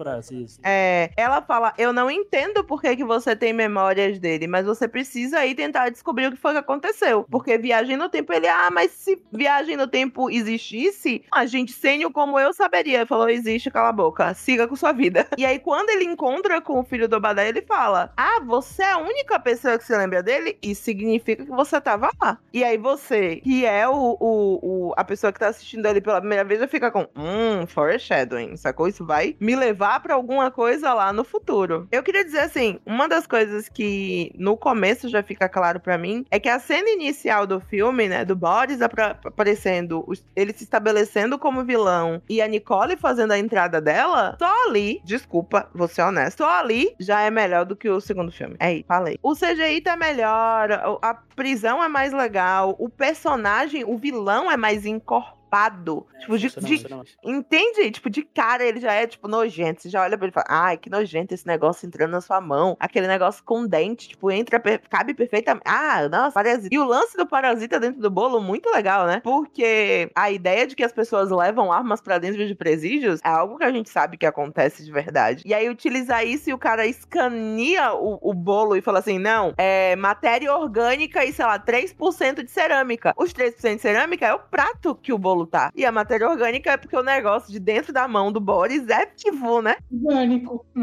Nojento. Adoro. Nojento. É engraçado, tinha muito essa coisa assim, em quadrinhos e filme, que as pessoas levavam uma coisa dentro do bolo, da, dentro da prisão, né? Até essa coisa meio até brincadeira de um clichê mesmo, né? Mas realmente o vilão, ele tem uma presença ali é, que já te impressiona já desde o início. Toda aquela cena da fuga e tal, até a, a Cia lá que ajuda ele, morre. Então, assim, tem uma cena de abertura, assim, de, de presença lá daquele vilão que realmente marca ali. Esse vai ser um vilão de respeito. É super impactante. A própria cena de apresentação disso, cara, eu, tipo assim, dá a entender que é um corredor infinito, entendeu? Até chegar no cara, né? Ou seja, o cara é tão, tão, tão, tão, tão, tão ruim que ele tem que ficar isolado de qualquer coisa, né? E, ah, só voltar na, na cena quando ele, ele vai lá no, no apartamento do, do Kay, né? Quando ele, quando ele é apagado da história, né? né? Quando ele encontra lá a menina lá que. A mulher lá que, que ele fala lá no segundo filme e tal, pra casar e ter um monte de filho, né? Eu gosto, da, eu gosto quando a filha dele, ele pede o leite da. Ele toma lá o leite da filha. Ah, posso tomar isso aqui? Aí ele fala.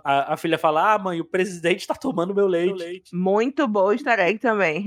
Muito bom o easter egg também. Eu disse assim, isso aqui é chocolatado? Posso beber? Toma o bagulho da criança. Como é? Não tá errado, querido. Devolve. Você olha assim, poxa, mas ele nem pediu, por favor. Mara- essa cena é maravilhosa. Né, o... eu, gosto, eu gosto da cena da- dele saltando lá, né? Que aí pa- passa ali no, no, no período jurássico e tal. Aí tem, tem os caras pulando dos prédios lá por causa do, do crash da bolsa, né? Tem um até que puxa o chapéu. Ele pula junto dos caras.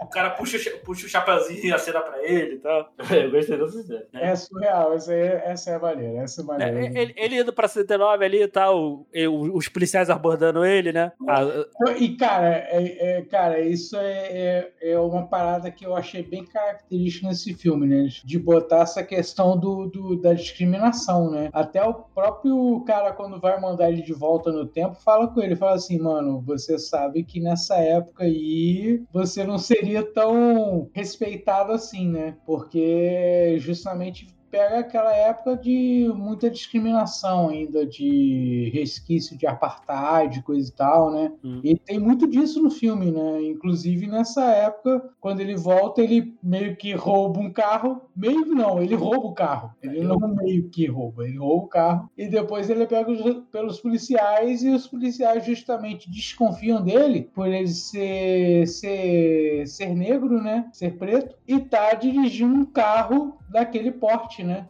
Na verdade, já começa assim que ele chega. Quando ele vai, o filho do Obadiah fala pra ele: essa não é uma época muito boa pro seu povo. Então, assim, faça o possível pra voltar e voltar bem rápido. E aí, quando ele chega, a primeira coisa que acontece é que ele entra, ele desce no prédio, entra no elevador e tem um homem branco com ele no elevador. E o cara tá cagado de medo. Cagado. E ele não tenta disfarçar. E o Jay, ele tá completamente nem aí pra situação. Sacou? O cara vai se afastando dele e ele vai se encostando pra cima dele. E o cara se afastando, se encolhendo. Aí ele pergunta que dia é. E aí o cara fala, né? Confirma tudo. Mas você vê que é muito contragosto. Aí ele desce, olha pras pessoas e ele vê, né? Que realmente tudo tá muito diferente da, da situação dele. Ele rouba o carro e ele é parado único exclusivamente porque ele é um homem negro de terno, que é muito importante porque eles perguntam pra ele aonde ele conseguiu aquele terno. Ele E- conseguiu o terno, o carro, tudo, né? E aí falam pra ele sobre o carro, né? Tipo assim, a polícia tá trabalhando no seu melhor. Não, são dois policiais preconceituosos parando um homem negro. E aí ele fala pra ele: "Olha, eu até roubei esse carro, mas eu não roubei ele porque eu sou preto, né? Eu vou parar em tal lugar assim assim, vocês vêm pegar o carro depois. Eu vou entregar ele já já, eu só preciso chegar em Coney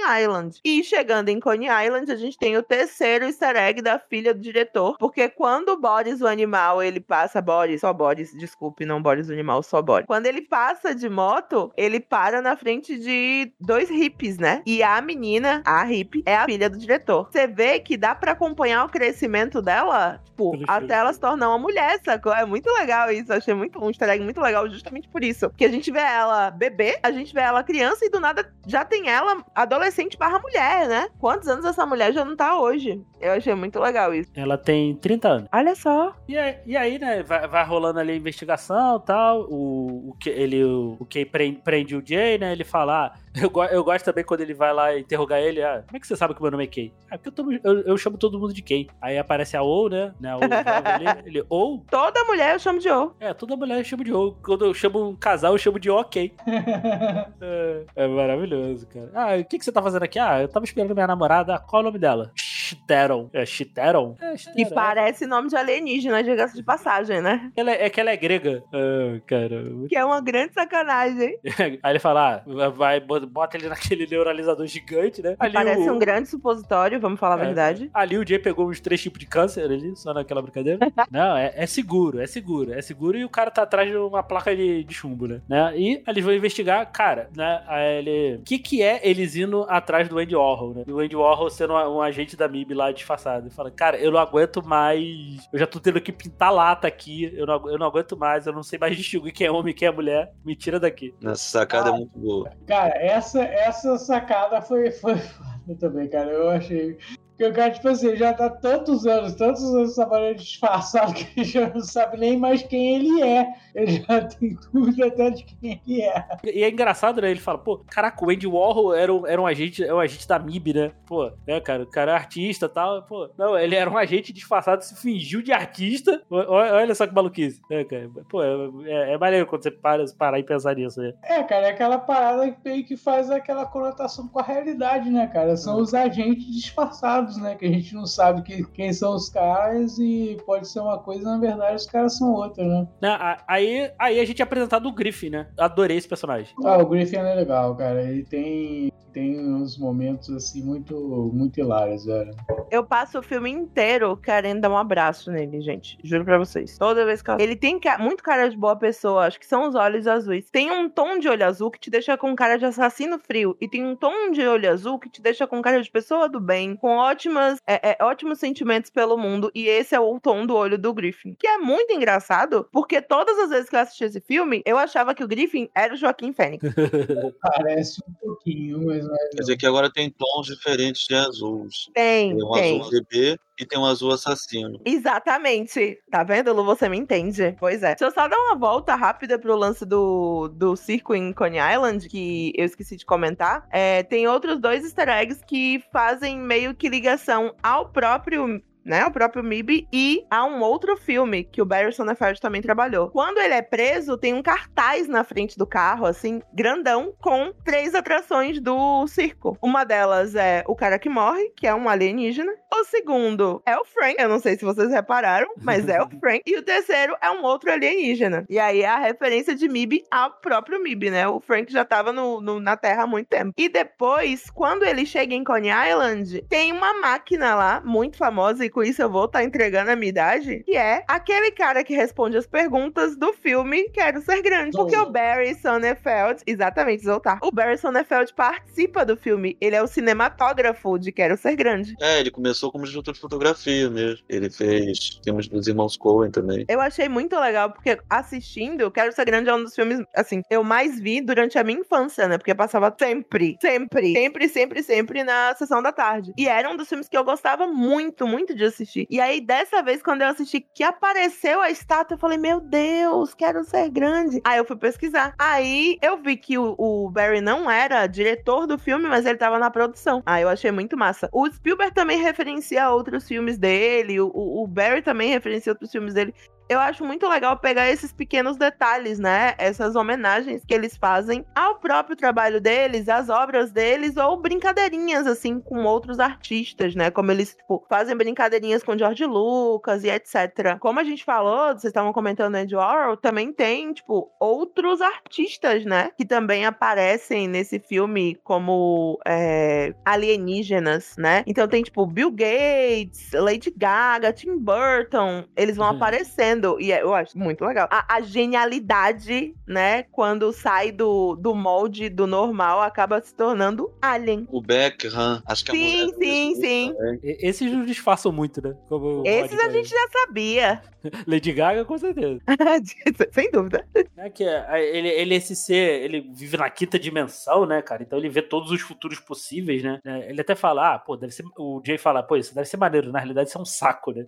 Aí ele, ele dá lá o, a rede Ark lá pra, pra proteger, né? De a Terra, né? Ele fala, ah, tal- talvez a Terra tenha, tenha uma chance, né? Aí ele sempre fala, não, ó, nesse. O, que o Jay, o Jay quer, quer impedir, né? Que o Jay vai lá no Cabo Canaveral e tal. Ele fala, não, ó, é, só vai dar certo se o, o Kay fazer. O que tem que fazer isso, né? Imagina a pessoa com ansiedade tendo o poder que o Griffin tem. Ah, e, e o mais legal nisso tudo aí é que, tipo assim, o Griffin, ele fala, cara, muito antes do Doutor Estranho falar aí que só existe um universo possível, né? Ele já fala isso, né, velho? Pro, pro, pro Jay, né? Que tem que haver uma morte, né? Não tem Isso. jeito, né? Onde há morte, sempre haverá mais morte. Aí, aí eles vão lá no Cabo Canaveral, né? é, colocar lá, né? E falar, a gente, vai, só- a gente só vai conseguir se falar a verdade, né? Aí o Jay fala, tá, tudo bem. Aí ele vai, ah, não, a gente é de uma, é de uma agência do governo que monitora alienígenas, né? Aí eles vão presos, né? Aí, aí aparece o coronel, que é nosso querido Michael Coulter, né? Outro Marvete. o nosso querido, maravilhoso Luke Cage. Tá magrinho, né? Nossa, e jovem, né? Basicamente irreconhecível, né? Lindíssimo, no entanto. Lindíssimo. Nossa senhora, que homem. né? Aí, aí ele, ele ajuda eles lá, né? O Griff mostra pra ele, né? Uma, né o, o que, que ia acontecer e tal, o que, que precisava, ser- que precisava ser feito. Ele deixa eles passarem. Ah, ah, Essa, essa cena de luta ali contra os Boris ali eu acho legal. Eu, eu gostei ali da. Que ele vai lá, né? O, uma parte lá, o Jay, o Jay vai lá, esquerda, direita, esquerda, né? Pra prender o padrão de ataque dele. Derruba ele, volta no tempo, pra, pra, decorou o, o ataque pra poder matar o Boris, né? Mas aí tem um erro grande de continuação. Por Eu- quê? Já vou concordar com você. Porque quando a cena acontece, ele é atingido. Ainda que ele reverta o tempo, ele teria que voltar na mesma condição que ele foi. Ou seja, ele teria que voltar machucado. E se ele levou o Boris com ele, o Boris também saberia o que ele iria fazer. Porque, veja, o Boris volta no tempo e quando ele vem pro passado, o braço dele não restaura só porque ele voltou no tempo. Então por que, que o, Will, o, o Jay volta com a roupinha intacta e sem machucado e o Boris não sabe o que ele fez? Porque ele é um vilão, e o vilão perder. É porque o diretor achou que ninguém ia reparar nisso, entendeu? Só isso. Ah, é, é, mas aí. Ah, ele deve é legal. vai- vão reparar, mas dane-se. Não, sim, sim, sim. Não, cara, a gente vai, cara. Só vai, não vai do da valsa da coisa, né, velho? Também. Sim, É sim. aquele negócio que eu sempre falo, cara. Não adianta a gente querer colocar a física quântica em filme, velho. Não, vi- e viagem do tempo é isso aí. Viagem do tempo. É- Viagem no tempo sempre dá uma É, merda, gente. Sempre dá merda, sempre não dá merda. existe, cara. Então a gente não pode dizer como é que é ou não é, né? Não, não existe que você saiba. Não, mas, mas, é, mas é que tá, o Lucas. A questão é que ela quebra as próprias regras do que foi apresentado. É. Esse é o, o lance desse erro de continuação, é só isso, sacou? Você apresentou uma coisa com o personagem, mas porque esse é o mocinho, a gente mudou tudo. É, concordo, concordo. É, tá certo. É, mas até de volta pro futuro tem um pouquinho de alguns furos, mas a gente acaba deixando passar porque são coisas pequenas. Ah, é, assim. E não, não não é que também desgraça o filme, né? né? Aí ele, ele consegue colocar lá a Red Arc lá no, no, no foguete, né? Até o- os, os astronautas falar, ó, se a gente reportar isso, eles vão cancelar o foguete. Então, é, então vamos fingir que ninguém viu nada. Até, até os astronautas concordam que é melhor ficar quieto. Perdeu. Não desmoralizar, viu? Ah, se eles avisam ali, eles perdem a chance de fazer história, né? Eles falam, ah, deixa pra lá, vai atrapalhar? Não, atrapalhou? Não, então vambora, né? E aí eles protegem lá, né? O, deu tudo certo, que aí a gente entende o porquê do, do Case ser assim e tal, né? O, o Jay fala lá, pô, ah, meu pai, eu nem mal conheço meu pai, nem lembro do meu pai direito, né? Cara, essa cena eu, eu, eu, eu choro toda vez que eu vejo. É, cara, é de cortar, velho. É de cortar o coração, cara. É, Chore é, se você chorou. Cara, eu chorei, chorei hoje vendo, chorei já nas vezes que eu já vi esse filme. É, ainda é tocante pra mim, cara, muito boa. Me, me evoca emoção, não vou mentir pra você. E assim, tem uma coisa de MIB que é muito interessante, que no começo do filme, eles sempre te contam um final. Eu não sei se vocês repararam isso. No primeiro filme, o filme começa com um inseto voando e indo parar estraçalhado no vidro de um carro. É a trajetória todinha da barata. Ela vem, chega na Terra, encontra os humanos e morre. Segundo filme, aquele videozinho que conta toda a história do filme e também o final. E a, a alienígena indo embora e a pessoa ficando o quê? Triste ali. Nesse terceiro filme, a gente tem o lance da figura paterna. Né? E aí, por que, que eu falo que é um filme de emoção? Porque ele dá a volta, certa forma, ele reganha essa figura paterna de duas formas. Uma, ele nunca teve ela, nunca teve essa lembrança, porque, né, em tese ele sofreu essa neuralização. E aí ele tem a ideia de que o pai dele não só foi uma pessoa que ajudou ele no passado, mas também que foi um herói. Isso é muito bonito de ter, se ter esse sentimento, principalmente porque a gente vê o, o coronel falando: vocês estão tentando atrapalhar o lançamento hoje, quando o mundo inteiro tá assistindo e o meu filhinho também. Então ele sabe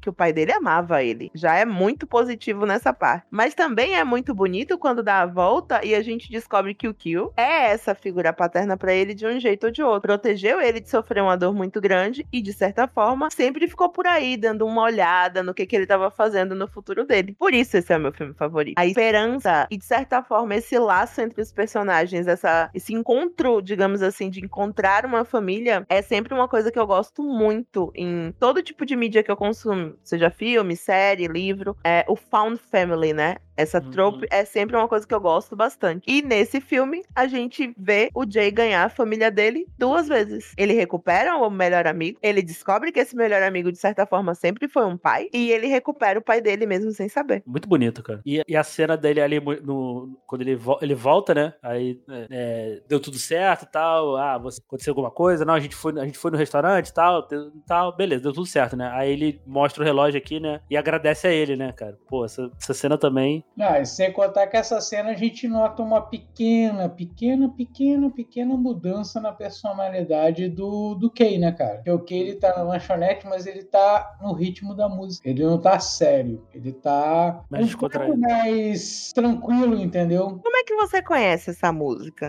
Ele tava bem ali fazendo dancinha na mesa. Isso. É muito é, bonitinho, é muito bonitinho. Ele- É tipo assim, ele já tá marcando passo assim, mas, cara, isso não é comum pra aquele personagem que a gente tá acostumado, entendeu? O mais extrovertido dançando, cara, eu nunca tinha visto aquilo antes. E aí, Eu acho que é comum só porque, por exemplo, durante o primeiro filme, tem, tem outra, um outro pontinho ali que eu esqueci de comentar. Quando o Will é o recrutado pelo Kay, né? Eu já tô chamando o, o Jay de Will já.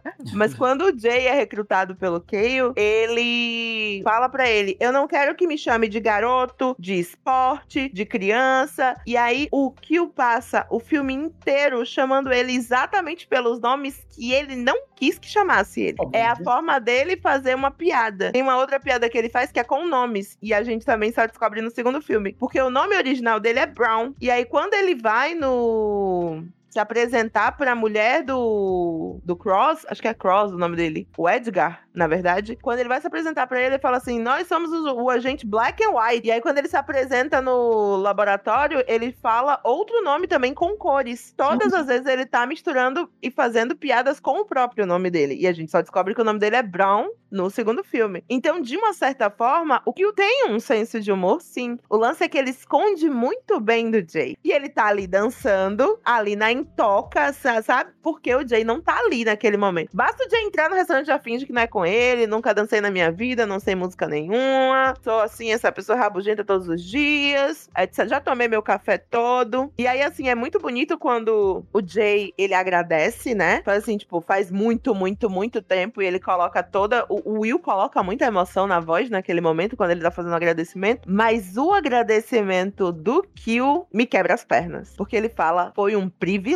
Me quebra as pernas, Pivete. Eu fico boiola, apenas. É, e, o, e aparece o Griff ali, né? Ah, vários futuros e tal. E, mas pode ter acontecido. E, e esse se o, o, o Kane não volta, Não deixar a gorjeta. voltar e não deixar a gorjeta, né? Não deixar a gorjeta. Aí tá caindo um meteoro, né? Aí ele volta, deixa a gorjeta e quase esqueci. Quase Aí, esqueci. aí, aí bate num satélite, Uh. ele ufa, né? E, cara, é, é um filme muito bom, é um filme emocionante, né? Falou aí, né? Junto com o primeiro são os melhores, né? Teve um orçamento aí de 215 e uma receita de 623. Então, Esse faturou. então mais, mais do que se pagou, né? Aí sempre. Aquilo ficou também um tempo de ter mais, mais filmes e tal. É Aquilo, é, eu até fiquei pensando nisso, por que, que nunca cogitaram fazer uma série live action, né? É, teve a série animada ali, a série animada. Eu pensei, pô, será que isso tô, tô falando aqui? Uma, uma parte é cagação de regra e outra eu acho que acho que é por isso mesmo. Porque, primeiro, seria caro, né? Se saísse ali, mais ou menos pela época do. Cara, você Do um e do botar dois. o Will Smith e o Tommy Lee Jones na tela né, toda semana, mano, é... Não, Naquela época, então, não. Não, não, não seria com Will Smith e Tommy Lee Jones, né? É, obviamente. Mas, mas eu, eu fiquei pensando, né? Seria, é caro, né? Mas eu tava pensando nisso. Aí isso aqui já é mais cagação de regra minha. Eu acho que eles não, eles não quiseram fazer uma série live action porque tinha arquivo X, né? Cara, na época do, do, do, do Homens de Preto, se eu não me engano, o Arquivo X já tinha acabado, já tava pra acabar, velho. Mas. Mas é aquilo, ia ficar, ia ficar meio repetitivo, né? Não, a questão, cara, é que, tipo assim, eu acho que agora, de boa, hoje, tempos atuais, ele poder, poderia Não, fazer ele uma série live action de MIB, cara. Não, hoje, hoje sim, hoje caberia. É, até. até Talvez queria. na época fosse um orçamento caro, cara. Não só pelo, pelos atores, cara, mas pela questão dos efeitos especiais, né? Todo, Toda a produção, maquiagem. Não, cara, que Sim, sim. a produção de MIB para aquela hoje, cara, é até barato porque qualquer After Effects deve fazer essa porra, velho. Mas na época, velho, não fazia. Mas, mas um- uma, uma sériezinha procedural, aquela assim, cas- casinho da semana. Pô, tá felizão hoje, cara. Não, hoje, cara, eu acho que super cabe. Se a galera aí estiver ouvindo a gente, quem quiser aí, o produtor de MIB aí, quem tiver os direitos aí, série live action, ó, de boa. Hoje cabe direitinho, hein? Ou, ou até mesmo uma série animada nova. Mas, talvez com uma, numa pegada arlequina, mas pra adulto, será também. Pode ser que sim, cara. Cara, hoje, cara, se você pegar esse material dos anos 80 e 90 e botar pra adulto, velho, dá sangue, porque hoje somos nós que estamos aqui, velho. Então, É, então, é hoje uma, uma sériezinha do MIB funcionava. Uma versão meio zoada pra criança, chamado Crianças de Preto. Poderia ser também, uma, uma versão para. tipo Pequenos Espiões, né? É, tipo isso. Aí eles têm que investigar que tem um alienígena infiltrado no, no jardim de infância. Acho massa. Eu assistiria.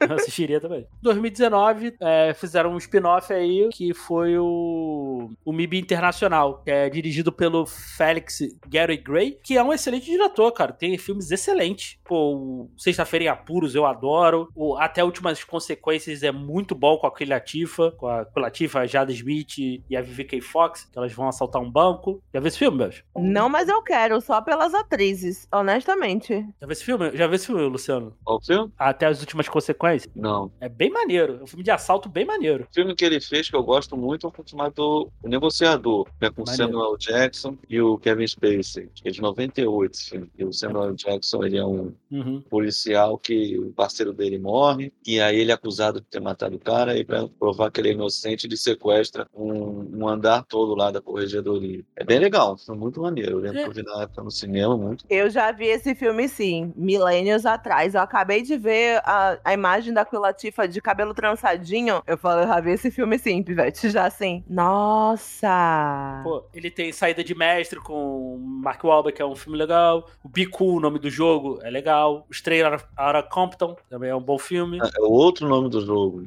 que é a continuação do filme do Sonnenfeld, né? Cool. Ah, ele tá. fez o segundo, Ah, esse é o segundo. Ah, tá. Uhum. que é o outro nome do jogo. É. Tem inclusive referência ao nome do jogo em MIB.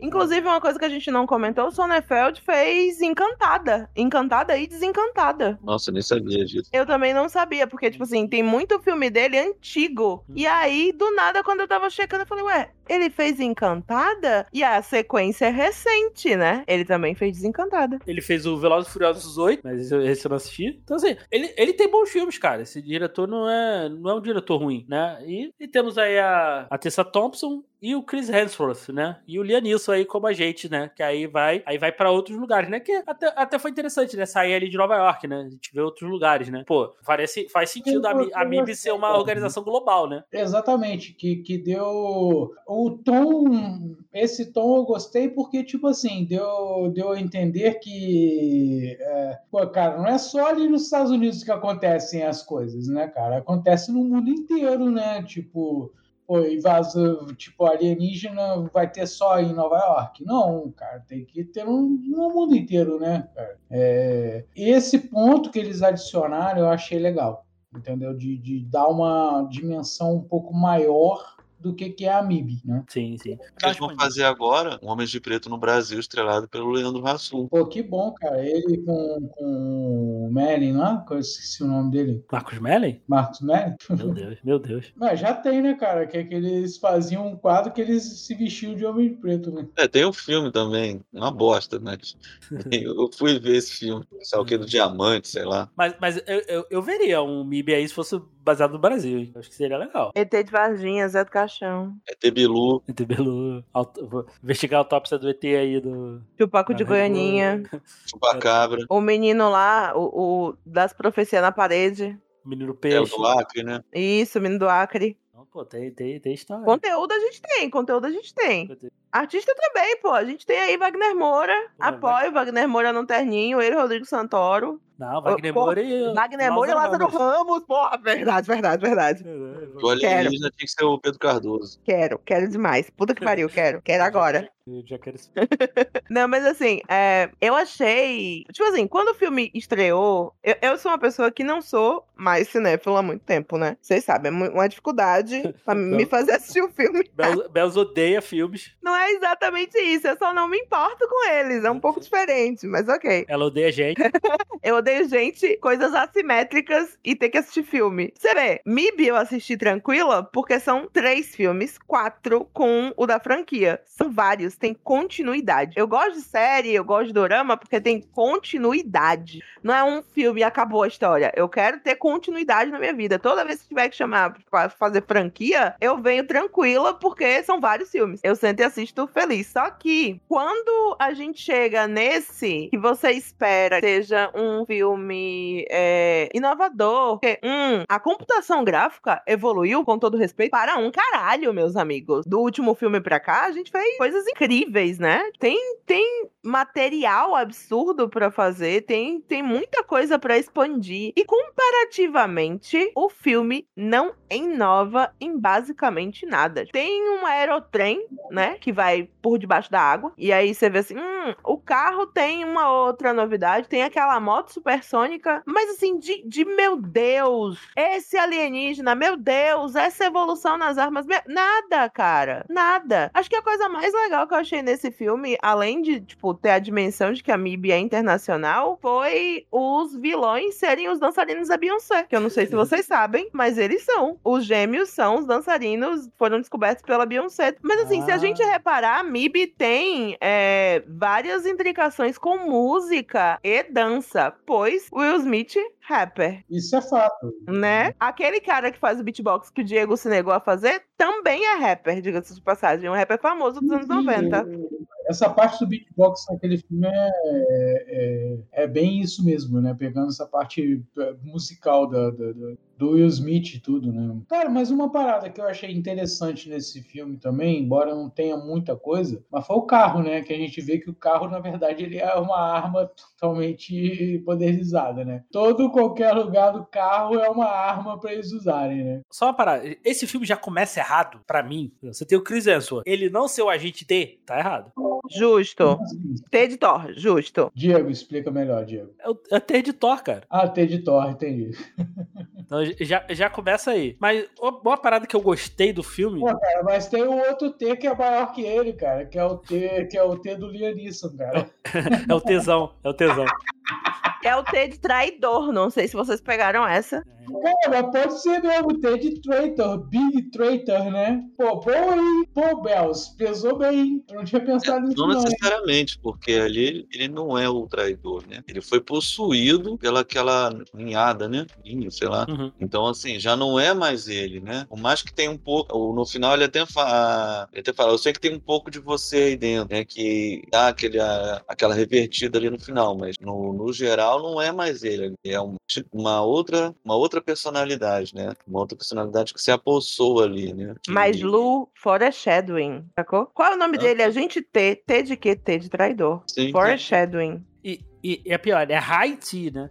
Então Pô, você já. feio. Feio demais, gente. Mas eu acho que o filme tinha um potencial grande, sim. Mas pra mim ele é muito fraco. O roteiro é muito fraco. O vilão é fraco, a motivação é fraca. Piadas são fracas. O clima, é fraco. Você é fraco de falta ódio. É, é bem isso. Eu, eu, tipo assim, uma das partes que eu, que eu, tipo assim, não gostei muito do filme foi a forma como, tipo assim, como a, a, a Amy lá, a Molly, ela acha eles muito fácil, velho. Mas é muito fácil, entendeu? É, é, pois é. Isso, isso eu gostei, assim, desse- do fato dela dela tá procurando a MIB, né? Indo atrás da MIB, né? Ah, isso eu gostei. Da, da motivação dela procurar a MIB, ok. Mas a forma como ela acha é que eu achei fácil. É, as coisas são, não são trabalhadas bem? As coisas É. parecem meio aceleradas. O que o filme constrói pra gente é que eles são uma agência que é, são é, super secretos e que ninguém sabe da existência deles, entendeu? Então, E de novo é mentira, porque no segundo o filme isso é quebrado com o filme, que eles vão lá na locadora achar. Tem um filme literalmente contando toda a história da MIB e interagindo com os arturianos. Ninguém nunca veio procurar esse filme. Esse Ninguém filme, nunca veio, mas o bichinho lá assistiu 800 vezes. Ele já sabia. Mas ele sabia, mas outras pessoas não. Então,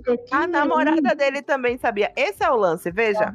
Então? Eu acho completamente plausível tanto ela ter escapado da neuralização, quanto ela se dedicar e efetivamente, tipo, eu não acho fácil, na verdade, é o que eu quero dizer. Eu não acho fácil o jeito que ela achou ele, porque você tem uma passagem de tempo dela de criança pra ela saindo da faculdade se formando e indo de agência em agência dos Estados Unidos, fazendo todos os testes, passando por todo o processo pra se filiar uma delas pra descobrir como entrar na MIB. Ela dedica a vida a isso, sacou? E aí você vê, é bem trabalhado, como o Lu falou? Não, não é. É ruchado. É algo que eles não dão tempo pra ter um desenvolvimento e você pensar. Mas você vê que ela fez daquilo a missão da vida dela. E aí ela foi trabalhar num lugar que desse um certo acesso de informação pra ele, dar para ela dar conta das pessoas, pra ela poder hackear alguém que estivesse perto dessa informação, que é como ela efetivamente descobre. Ela se infiltra, hackeia o, o acesso de alguém e consegue mapear, né? O satélite, os alienígenas vindo pra Terra e etc. E é assim que ela chega na informação. Pra gente parece fácil, porque assim, bah, bah, bah, bah, uma coisa acontece depois da outra, sem dar um tempo pra respirar e você absorver a informação. Mas aquilo durou a vida dela inteira. Tanto é que quando ela conversa com a O e fala: Não, tipo, eu não tenho gato, eu não tenho cachorro, eu não tenho família, eu não tenho namorado, eu só tenho isso. Você percebe que ela dedicou a vida toda pra isso. Não foi fácil, só foi mal feito. É, mal apresentado. Você vê que ela é uma pessoa, tem uma grande inteligência inteligência, né? Tem a questão da Sim. memória.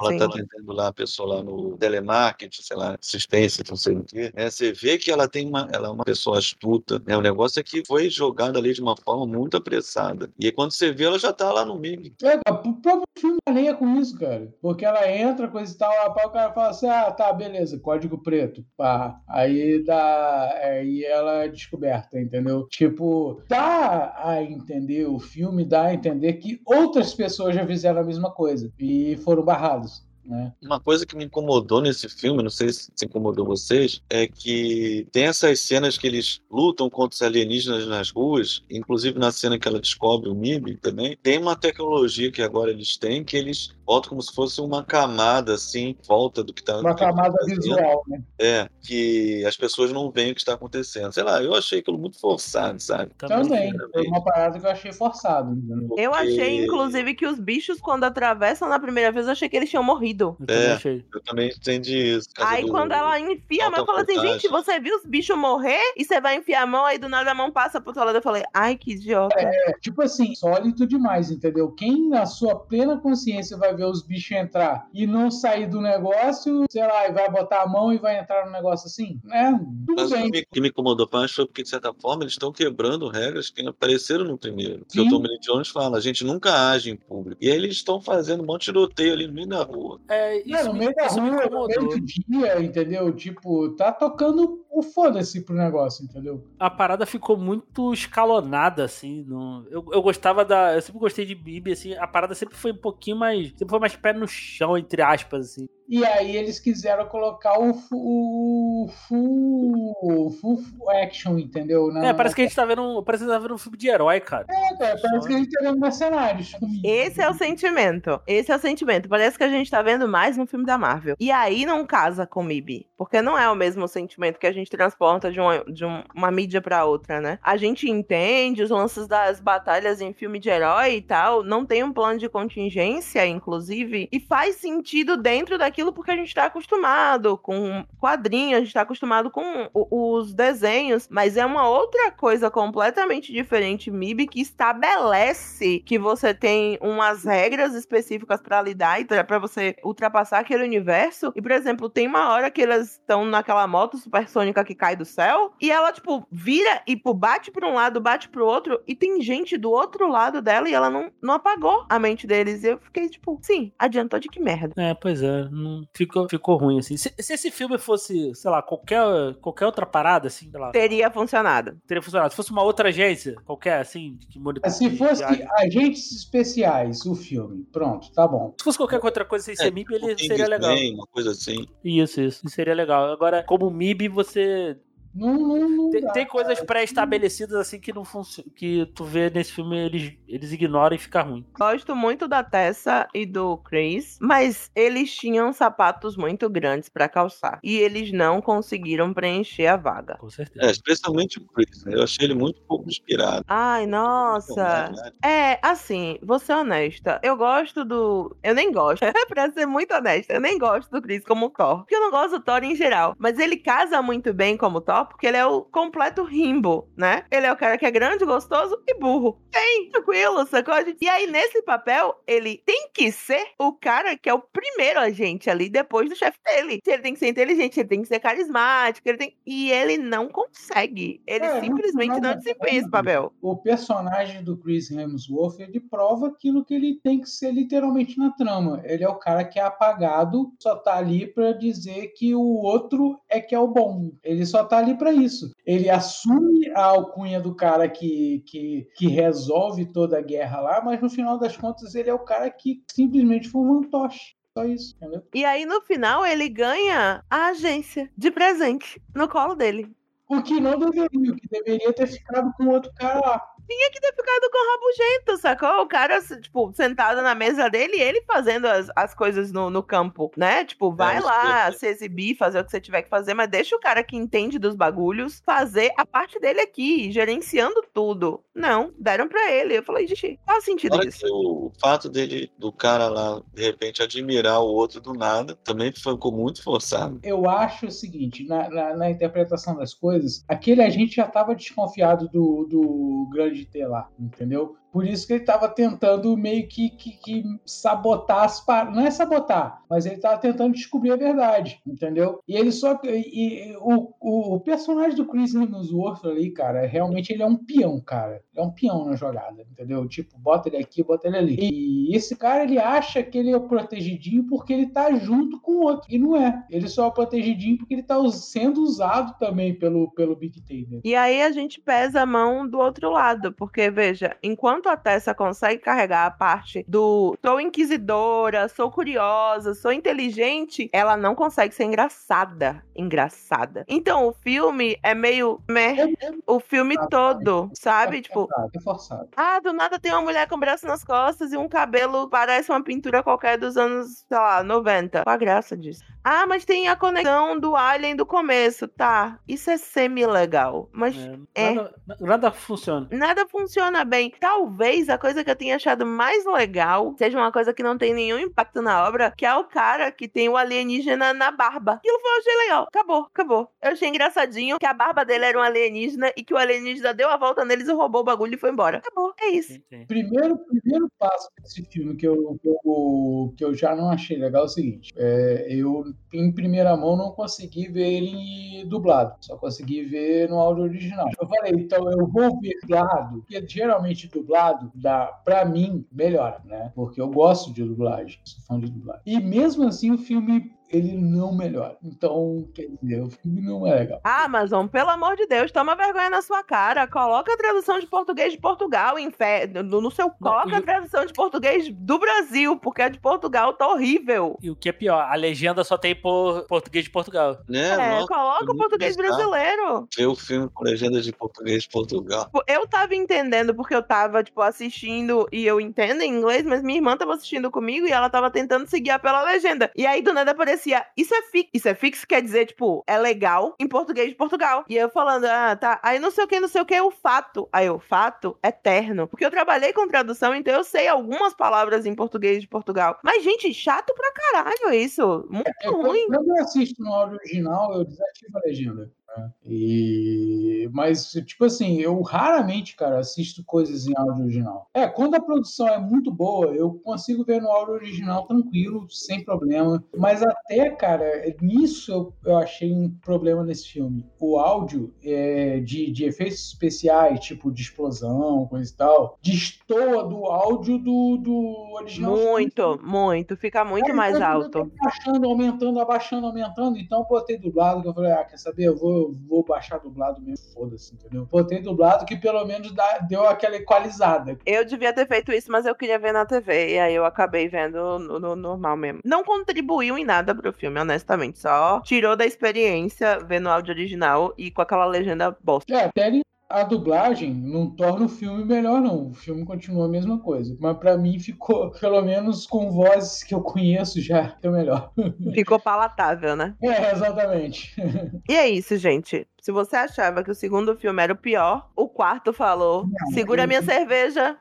A, a única, a única parada que eu gostei do filme aí, outra parada que eu gostei também, foi a, a cena do lá jogando martelo, cara. Foi uma boa piada. Jogando Ah, martelo é, e- Pois é, cara, essa foi uma referência, né, bem, bem na cara, né? Nem digo sutil, né? Foi na cara, né? mas, mas só, assim. De, de resto, assim, pra mim nada funciona. Fez o esse mascotinho, vai. O mascotinho alienígena verdinho lá, o da rainha. Eu gostei dele. Ele é. Ele É, pode e- ficar. Ele é o cara do Eternos, né? Eu não sei, o nome, o nome dele é complicado. Peãozinho. É, o peãozinho pode ficar. O peãozinho pode ficar. A gente deixa ele, vocês podem levar o resto do filme. Mentira, deixa a Emma Thompson também, que eu gosto dela. É, ela é maravilhosa. Pode botar ele, o peãozinho, agente P aí, no próximo filme. Pô, aceito. Acho, acho. Se o Frank pode, ele também pode. E ele basicamente salva o filme, vocês sabem, né? É aquilo do. O rato. É o rato? Eu acho que é o rato. Vingador? Vingadores, isso. E aqui o, o, o peãozinho salvando o dia. Que fica lá depois pra ser a babá do, do Chris. Errou demais, gente. Errou, errou em tudo. Olha, gente, sinceramente, pra mim o quarto filme não tem nada, velho. Nada, nada assim, É, de relevante. é, ele é isso, assim. Se, se fosse que a gente falou, se fosse qualquer outro nome, talvez funcionasse melhor. Mas MIB, MIB você espera algumas coisas Não, que. O quarto filme, cara, ele não passa nem na sessão da tarde, mano. Não, Eu ralei, cara, pra conseguir achar a versão dublada desse filme. ah, tá. Ah, tá. Porque na Prime não tem, cara. Prime só tem pra aluguel. Eu falei, não vou alugar esse filme. Não, ele tem na Prime. Não, tem na Prime. Dublado, ele fala dublado. Ah, dublado, ah, tá. Não, mas pra aluguel, pra aluguel é, independente de, de legendado ou dublado, é aluguel. Não. Não, não, tá Não. liberado. Tem liberado também. Eu Tá vi uma- liberado. É, eu também vi assim. Os quatro estão liberados. Aparece duas versões lá do quadro. Uma é pra alugar e outra pra ver. É, a de alugar é que deve ser a dublada. Ah, e aí, então. obviamente, que eu não ia pagar dinheiro pro filme ruim, né, gente? Desculpa, de maneira nenhuma. Filme ruim eu só vejo de graça. Ou de vez em quando nem isso, porque eu nunca vou ver o filme de Cavaleiro do Zodíaco. O novo, É, é. Ô, gente, eu tinha vontade de ver pela galhofa. Aí eu vi o, o- o último trailer que saiu antes do lançamento e, e já dava pra ver no trailer que nem pra galhofa ia dar. Eu falei, de maneira nenhuma, queridos. Eu não vou eu já não gosto de assistir filme, eu não vou perder meu tempo com isso. É o tipo de filme que com graça eu assisto. Mas vamos lá, galera. É isso, É. boa franquinha, com alguns filmes ruins. É, bo- é, assim, o MIB tem dois filmes bons, muito bons, né? O e o 3. Um filme mais ou menos pra ruim e um filme muito ruim, que é o 4. Que a gente pode definir assim. É, a gente tem a gradação 5, do 3 e menos 2. Se for pra ranquear, é 1, 3, 2 e 4. É, eu acho que não, não tem como não ser diferente disso, não. Pelo menos pra mim, assim. Meu coração diz 3, um ali do lado, nem em segundo, mas é tipo do lado, assim, sabe? Passando na fila de, de ganhar, assim. O pescocinho do 3 passa na frente pelo ponto emocional, que pega no meu coraçãozinho, mas um tá ali, pô, do lado. Aí a gente tem um abismo, o 2, e na cratera do pré-sal, onde se extrai o petróleo, a gente tem o último. É. E se for inserir a série animada, pra mim ela tá abaixo dos dois primeiros filmes. Do, dos dois Ah, primeiros filmes. Do for 1 e do, do, Aí- um e do aí 3. sim. É, aí sim. Aí já complica um pouco o negócio. Não, ela tá abaixo do 1 e do 3. assim. É 1, 3, série animada, 2 e o 4. É, isso aí. Comentar que a abertura do primeiro filme é uma das melhores aberturas também de, do filme. Que você vê aquele. Você sabe que o filme é de alienígena, tem aquela visão ali que você vai vendo. Você imagina, nossa, um alienígena chegando na Terra, quando você vê uma libélula. Sim. deixar aí reforçado pra vocês, darem um pulo no canal do Sessão Nerd, né? Ele faz várias análises de filmes com vários easter eggs, erros de comentário e tal, e coisas super legais. Se vocês gostam muito da franquia e quiserem saber mais detalhes, lá tem, inclusive, tipo, fotos da produção, imagem de bastidor, como os, os, os animatrônicos são feitos e tal. Ele mostra várias coisas legais.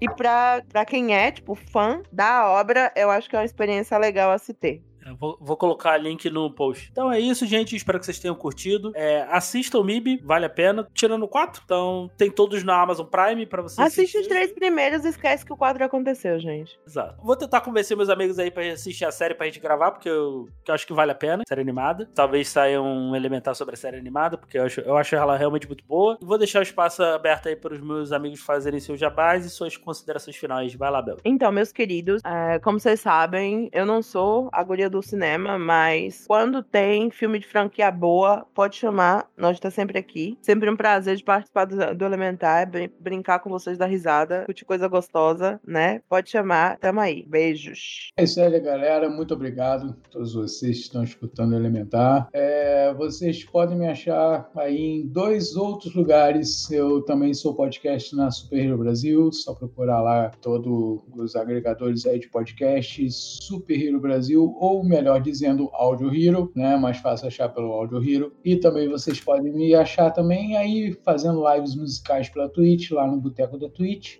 Aí é só procurar lá no Boteco, ou só procurar lá na Twitch, Boteco da Twitch, Boteco com BU. Sempre estamos aí fazendo lives musicais para vocês com muitas temáticas variadas, inclusive temáticas nerds também. Valeu, galera. Muito obrigado. Gostei bastante aí de falar sobre Homens de Preto. É uma franquia que eu gosto pra caramba. Embora tenha visto esse último filme agora, que eu achei bem desapontante. Mas quem tiver interesse aí, eu estou nas redes sociais: Instagram, TikTok, YouTube. É Luciano Bulgarim Filmes, Luciano B-U-G-A-R-I-N nariz. Nesses canais eu dou algumas dicas de filme, de livros. No YouTube tem alguns, alguns conteúdos autorais também, de audiovisual. Eu também escrevo algumas críticas de filme no site é, Vivente Andante e às vezes eu dou as caras aqui no complementar com o pessoal aí, Bels, Diego, mais o pessoal, João também, que aparece aí de vez em quando, pra gente falar besteira aí sobre os filmes aí. Vou ouvir esse podcast, por favor, deixa um comentário exigindo que o Diego grave a canção que ele disse que ia gravar. Tá certo.